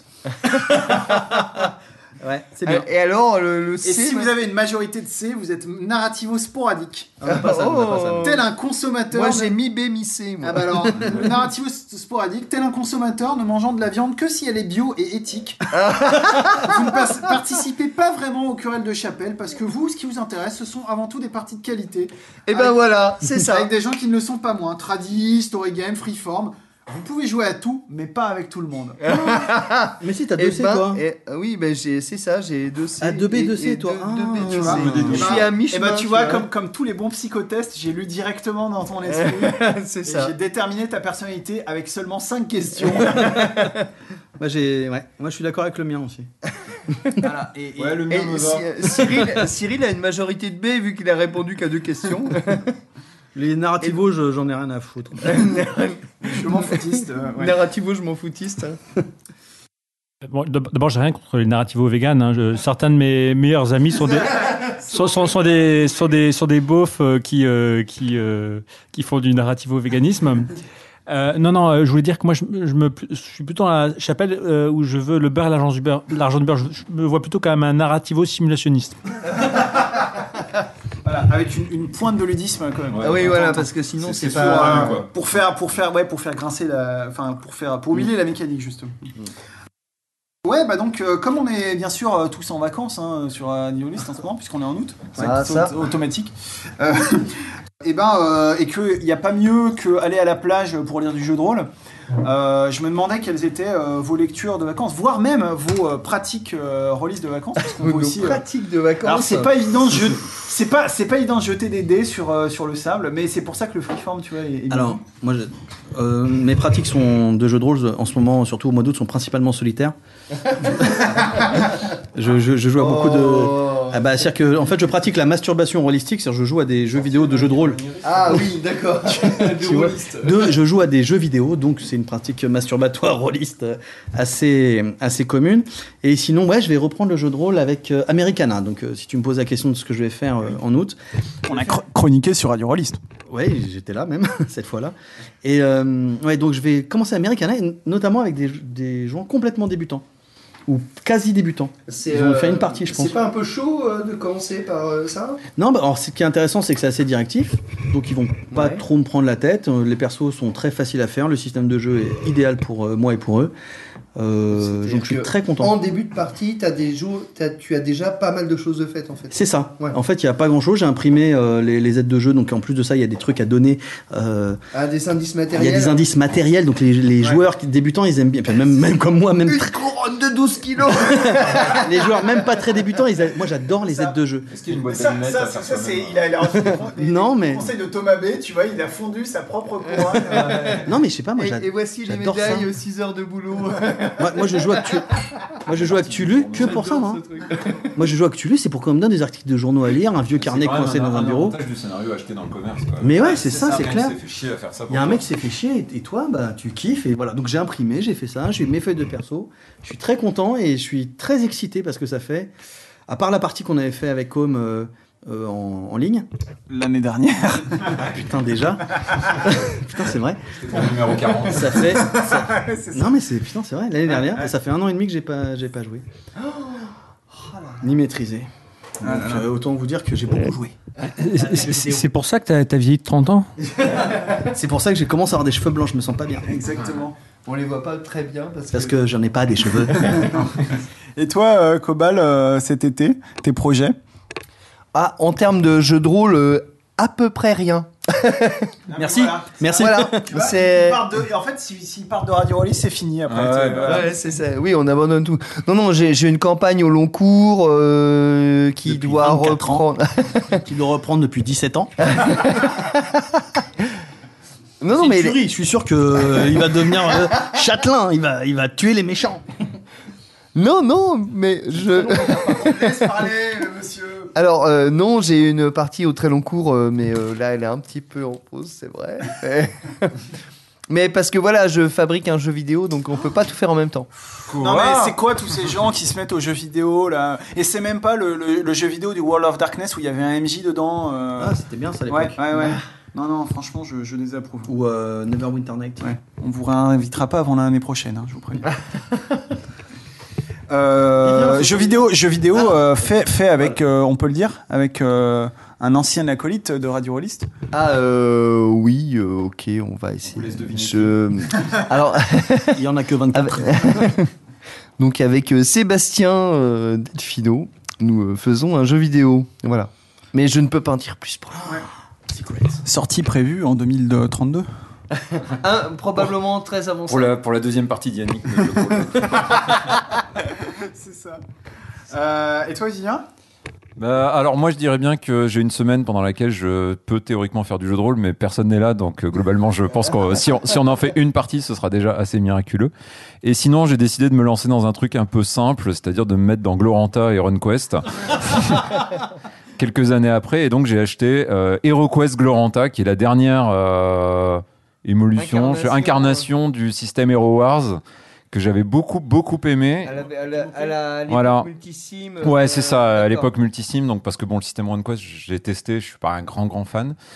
Euh, par contre, j'ai découvert un vrai problème moderne, on va dire, du rôliste qui veut acheter des jeux en américain qui sont pas Donjons et Dragons, c'est que c'est la croix et la bannière maintenant pour trouver des jeux. Donc là, celui-là, je l'ai acheté sur Amazon, ça passe encore. En, en- en dur, tu veux dire En dur, ouais. Ouais. Ah ouais, en PDF, en P- pardon.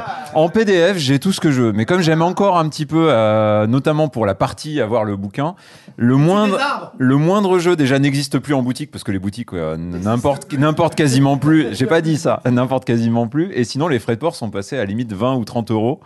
Euh, donc c'est juste plus possible d'acheter un jeu à moins d'être vraiment très riche et de vouloir investir à fond. Donc euh, bon bah. Ceci dit, le jeu a l'air bien, celui-là je l'ai reçu et j'aurais juste pas les suppléments. En, en- en même temps, t'as qu'à jouer à Donjons et Dragons comme tout le monde. J'ai envie de dire, c'est. c'est- Bah ouais, comme tous les Américains. C'est ça, pourquoi tu te prends la tête aussi euh, Voilà. Mais parce que RunQuest, quoi, c'est pas non plus euh, pour une fois que je suis dans le mainstream. euh, eh ben non. Moi, je vais pas dire non à RunQuest, hein, vu mon pseudo. Ah, je, je félicite euh, Vivien pour cet excellent choix. Et tu as acquis le guide de Gloranta et des trucs comme ça? Non, c'est trop cher.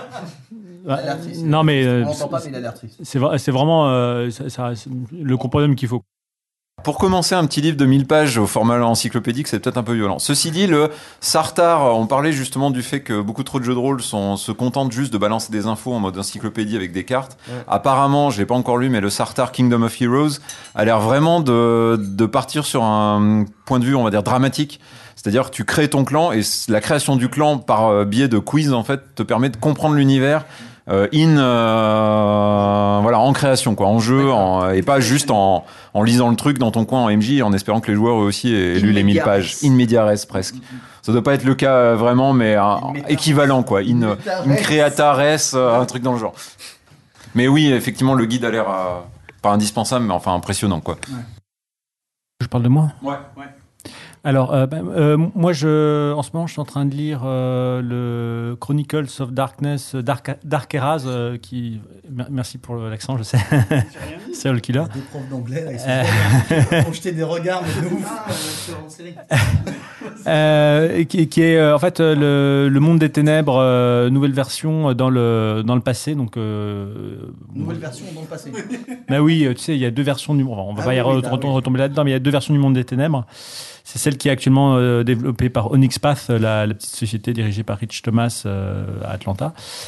Et c'est intéressant, c'est rigolo. euh, Il y a, plein d'époques différentes. Et euh, je suis en train de lire un, un roman sur Mummy the Curse, euh, parce qu'il y a plein de romans aussi euh, dans, ces univers-là, c'est rigolo. Et je, suis en train de lire un livre euh, qui n'a rien à voir avec le jeu de rôle, mais qui pose des tas de questions euh, sur les jeux de rôle de science-fiction, qui s'appelle Star Arc euh, de Rachel Armstrong. Euh, et qui, euh, qui part du principe qu'en fait, euh, comme les, les voyages interstellaires, bon, si, on veut que l'humanité devienne une espèce interstellaire, les voyages interstellaires prennent des centaines ou des milliers d'années, hein, parce que donc on peut pas aller plus vite que la lumière, encore une fois. Euh, et du coup, bah, il faut se dire qu'on on peut pas juste prendre des provisions et puis entrer dans un une sorte de, de cube en métal et, euh, et, et- et juste partir euh, et se réveiller. Enfin, c'est- un peu plus compliqué que ça. Et donc, elle part du principe qu'il faut euh, en fait faire partir un écosystème, quoi. Et donc, la base d'un écosystème, c'est le, le sol. Donc, elle explique que, en gros, il faut qu'on qu'on parvienne à. euh, Ouais, sauf que elle, elle était, elle était associée, je crois, au, au projet qui, euh, qui voulait faire un, un- une sorte de, truc sous dôme là, euh, complètement autonome, et qui a échoué au bout de, je sais pas, quelques semaines ou quelques mois parce que, je sais pas, il y avait trop de dioxyde de carbone ou, je- que sais-je. Tu tu veux dire la série de Stephen King, c'est ça? Oui, en fait, qui, a, qui a échoué au bout de quelques temps. Ça, euh, a- ça a échoué parce que Stephen King leur a fait un procès pour plagiat. et- Ah non, ils l'ont pris. Ils ont acheté les droits. Tu veux dire quoi Ça s'appelait Stephen King. Et enfin, tout, tout ça pour dire que c'est. euh, bon, j'en suis juste au début, mais, mais c'est intéressant. Alors, il y, a. euh, En fait, il y a- il y, a plusieurs auteurs. C'est une, anthologie de. voilà, de, de- de- enfin, c'est. Euh, Apparemment, euh, c'est plusieurs auteurs qui adaptent des points de vue très différents sur la question à la fois euh, philosophique, technique, etc. Donc, comment créer un sol? Et l'image qui m'a intéressé, c'est quand elle a comparé notre planète à un vaisseau spatial en disant, bah, finalement, notre planète, c'est un vaisseau, on est tous dessus. Et bah, on est mal barré pour faire un autre vaisseau, enfin un vaisseau qui, tienne la route pour aller ailleurs, dans, le sens où déjà on gère pas bien les, ressources de, de, notre vaisseau spatial. Donc, enfin, euh, on- on- pour l'instant, on n'est pas en mesure de, de, de créer un, un vaisseau spatial euh, crédible pour aller euh, à Proxima du Centaure ou des trucs comme ça, quoi. Mais euh, enfin, le- toute la réflexion autour du sol et de- de- d'imaginer un, un vaisseau spatial. Pas, pas je pense pas que l'idée est de, de- son idée n'est pas forcément de, créer un vaisseau spatial géant, euh, comme on peut l'imaginer, un, vaisseau monde, euh, mais euh, vraiment de partir de la réflexion que c'est un écosystème. Ça doit être un écosystème, et plus c'est un écosystème adaptable, donc où on peut pas tout prévoir, plus ça, réussira. Sinon, il y aura toujours. si on essaie de tout contrôler, on, va, finir par, par pas prévoir quelque chose et ça va nous tomber dessus. Il y a une série en ce moment qui s'appelle Mars, qui, est produite par National Geographic, qui est absolument superbe. Enfin, graphiquement, elle est vraiment belle et qui, est qui fait mi-documentaire, mi-fiction. Donc, tu as vraiment un aspect documentaire où il t'explique comment partir sur Mars, ce que ça, va, ce que ça implique, les gens qu'il faut envoyer, exactement ce que tu es en train de décrire. C'est qu'est-ce qu'on crée pour, euh, euh, pour qu'ils puissent partir. Et puis, il y a un aspect fiction avec des gens qui vont sur Mars, qui atterrissent sur Mars et à qui il arrive des tas de galères parce que sinon, c'est pas vraiment une fiction. Et dans la partie que tu décris, il y a Elon Musk, euh, le, patron de SpaceX notamment, dont le but parfaitement avoué est d'envoyer des gens sur Mars et qui essaie de préparer la population euh, aujourd'hui et qui est, en, train- qui est en train de créer la technologie pour que des gens puissent partir sur Mars. Mourir sur Mars, mais si possible, pas à l'atterrissage. Oui, bah c'est une, une phrase excellente. Et toute l'idée de, de cette série notamment, et puis de ce mec-là, c'est effectivement qu'on puisse partir sur Mars. Et comment? Et lui, il fait exactement l'inverse de ce que décrit euh, Cyril dans, dans le bouquin. C'est-à-dire qu'il part du principe qu'en fait, on va envoyer les éléments au fur et à mesure et qu'on enverra les humains à un moment qui vont arriver dans quelque chose de déjà construit euh, sur la planète et qu'ensuite ils vont démarrer à partir de ça en, en continuant à recevoir euh, régulièrement du matériel. Donc toute l'idée c'était d'avoir des lanceurs réutilisables pour pouvoir euh, que ça faire en sorte que ça coûte moins cher. Et puis ensuite euh, envoyer des trucs régulièrement. Donc c'est exactement l'idée inverse. C'est marrant. Faire ça avec Mars qu'avec Proxima du Centaure. quoi. Ouais, mais Proxima du Centaure, tu vas pas t'amuser à créer une euh, comment on appelle ça une, une route commerciale quoi. Ouais, tu non, vois, tu vas pas envoyer ça, des ouais. trucs euh, Proxima du Centaure, c'est quoi? C'est 4 Je sais pas. Bah c'est l'étoile la plus 4 proche. milliards d'années. Non euh, non, c'est 4 quatre années-lumière. Tu peux, Ah oui, euh, Donc c'est l'étoile la plus proche, il me semble, ou 3 ou un truc comme ça. Enfin, c'est vraiment pas loin, quoi. Ouais, si t'as oublié un boulon euh, sur le schéma de Ouais, bah voilà, 4 années-lumière, c'est long quand même. Merde. Surtout T'as oublié le doudou de ton fils sur la, à la- station-service de Mars. Euh, ok, bah merci euh, Cyril pour cette, euh, cette mini bulle de Cyril, quoi, finalement. Oui, voilà. Euh, et ben moi, euh, allez bah écoute, euh, moi j'ai à la fois une, une lecture du moment et puis un, un projet de, de jeu. Euh, ma lecture du moment qui, est- qui est plus une relecture en fait, euh, c'est euh, le jeu qu'un certain Juli- Julien Poire a, a sorti il y a pas longtemps, euh, qui s'appelle De mauvais rêves, qui est sorti si je ne m'abuse le mois dernier ou il y a deux mois, je sais plus, euh, et, euh, et qui à fond narrativo vegan, donc ça me plaît bien. Euh, non mais c'est c'est un jeu sans MJ en fait dans lequel, euh, enfin la, la de base c'est de jouer euh, un membre d'une tribu nomade euh, maudite par euh, l'esprit euh, libellule. Et en fait, avec, C'est pas un tu, tu, tu- ouais, avec, avec les autres joueurs, en fait, donc tu, tu, tu joues une famille au sens large, et l'idée c'est de chercher à libérer la, la famille de tes personnages de cette malédiction. Euh, en alternant euh, des phases, il y a une phase, euh, je sais plus, une phase d'éveil, une phase de, de cauchemar, euh, des, des choses comme une ça. phase de, de journée de chasse, Oui, de ça, pêche et voilà. tout ça, enfin de, de vie quotidienne. Effectivement, Eh, une phase de veillée euh, où les gens euh, se balancent au visage un petit peu leur cas de vérité ou alors euh, se réconcilient. Et une phase de cauchemar où un membre de la tribu euh, fait un gros cauchemar euh, hyper violent et où les autres essayent de le Voilà. euh, ramener. euh, Et l'idée, c'est est-ce que tu vas réussir à, à maintenir la, la cohésion de la famille euh, malgré tout, ou si, ou si à cause de ces dissensions euh, internes, elle va finir par, À par cause de tous quoi. ces gros secrets dans le placard. Et, euh, euh, et donc le jeu est assez cool et en plus euh, il y, a un- y a plusieurs hacks qui sont, euh, qui sont proposés dans le jeu. Euh, et il y en a un qui est en préparation, qui il me semble n'est pas proposé dans le jeu, qui s'appelle De Mauvais Riff, qui est exactement la même chose mais où tu joues un groupe de rock. Euh, et ça, Est-ce je que, est-ce que dire le groupe va exploser? Voilà. est-ce que- Ah, mais c'est tellement et ça. euh, et, ça, et ça, je dois dire que ça, voilà, ça me à cause de problèmes internes. Ça c'est euh, ma c'est ma relecture estivale et puis euh, ma hum, mon projet de jeu, c'est de jouer euh, au jeu qui n'est pas tout à fait euh, encore sorti, mais qui a fini son financement, qui est le, le Yellow King RPG, euh, qui est le, le dernier né euh, de, de la gamme Gumshoe, euh, et qui est en gros un énorme cadre de campagne sur, sur quatre époques, où tu joues euh, des persos euh, en 1895 à Paris, euh, dans une espèce de, de deuxième guerre mondiale un peu alternative, dans un pré- dans un futur euh, non pardon dans un présent alternatif en 2017, et enfin euh, en 2017 dans le- notre monde de tous les jours, dans lequel en gros les séides du, du roi en jaune commencent à, à s'introduire. Et y a rien à Carcosa alors, il y a, il y a des trucs à Carcosa qui sont. Moi, j'ai lu juste la version preview pour l'instant, donc évidemment, il manque les parties à Carcosa et, euh, et ça manque un petit peu de. de- Ah, le teasing quoi. Ouais, c'est un, peu- c'est un peu. Non, mais c'est- il y a un peu un aspect teasing. Donc là, je vais commencer tout tranquillement la partie en, en 1895 et puis j'attends de voir un petit peu euh, euh, En la fait, version trop plus avancée jeu, pour. euh, Il y a non, mais il y Tu a. un- vas jamais à Carcosa et t'es juste déçu à la fin de la deuxième saison quoi. C'est ça. Et quand ils vont à Carcosa. Bah, ils y vont pas, putain, j'étais Eh ouais, déçu de super référence. déçu. Eh C'est eh comme dans la campagne qu'a joué Michael où ils sont euh, ils, ils ont jamais quitté le port de New York. C'est un. un- est super loin quoi. en, en tout cas, il y a un système de, de- de gestion, euh, euh, enfin de, de, comment dire, de gestion de- du combat et de gestion de la, folie et des blessures qui est, qui est assez sympa, un système de cartes, enfin que je trouve assez original. J'aurai sans doute l'occasion d'en d'en reparler parce que euh, voilà, dans le genre euh, variation euh, du système Gumshoe qui apporte un petit plus et qui euh, en profite pour cor- corriger euh, quelques tares du système d'origine. Ouais. Euh, je trouve assez intéressant et puis la, la proposition ludique est, est très très ambitieuse mais me paraît, euh, me paraît pas mal donc évidemment euh, peut-être que euh, bientôt je dirais que ça fait 24 ans qu'on y joue et que, que j'ai presque fini la, le premier volet de la campagne voilà. Euh, et ben voilà bah, il me reste Bah, plus qu'à reviens pas sans photo de tes vacances à Carcosa. ouais ouais ouais, ouais je vous ferai une soirée diapo euh, Carcosa effectivement euh, bah, ça je- c'est mon chien, ça c'est mon tonton. Ça, c'est mon. Ça, c'est la supérette de Carcosa. Ça, c'est le J'ai chien. acheté mon lait. Ça, c'est mon chien de Tandalos Ça, c'est euh, un custodien, tu vois. Ça, c'est un custodien, ça. Euh, bah écoutez, moi je vais remettre euh, Cyril, Yannick et Cobal dans leur boîte et puis je vais les ressortir pour euh, les prochaines vacances. hein, euh, Exactement. voilà, pour le- le- la prochaine interpartie.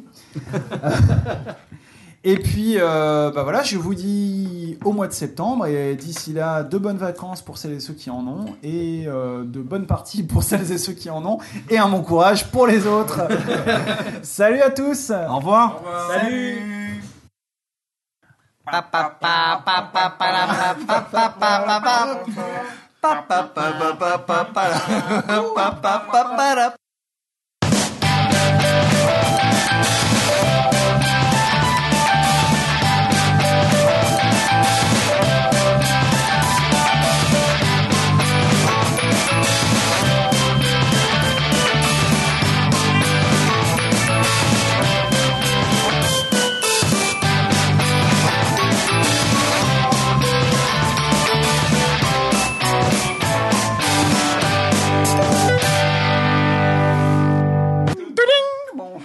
Faire non plus. hein.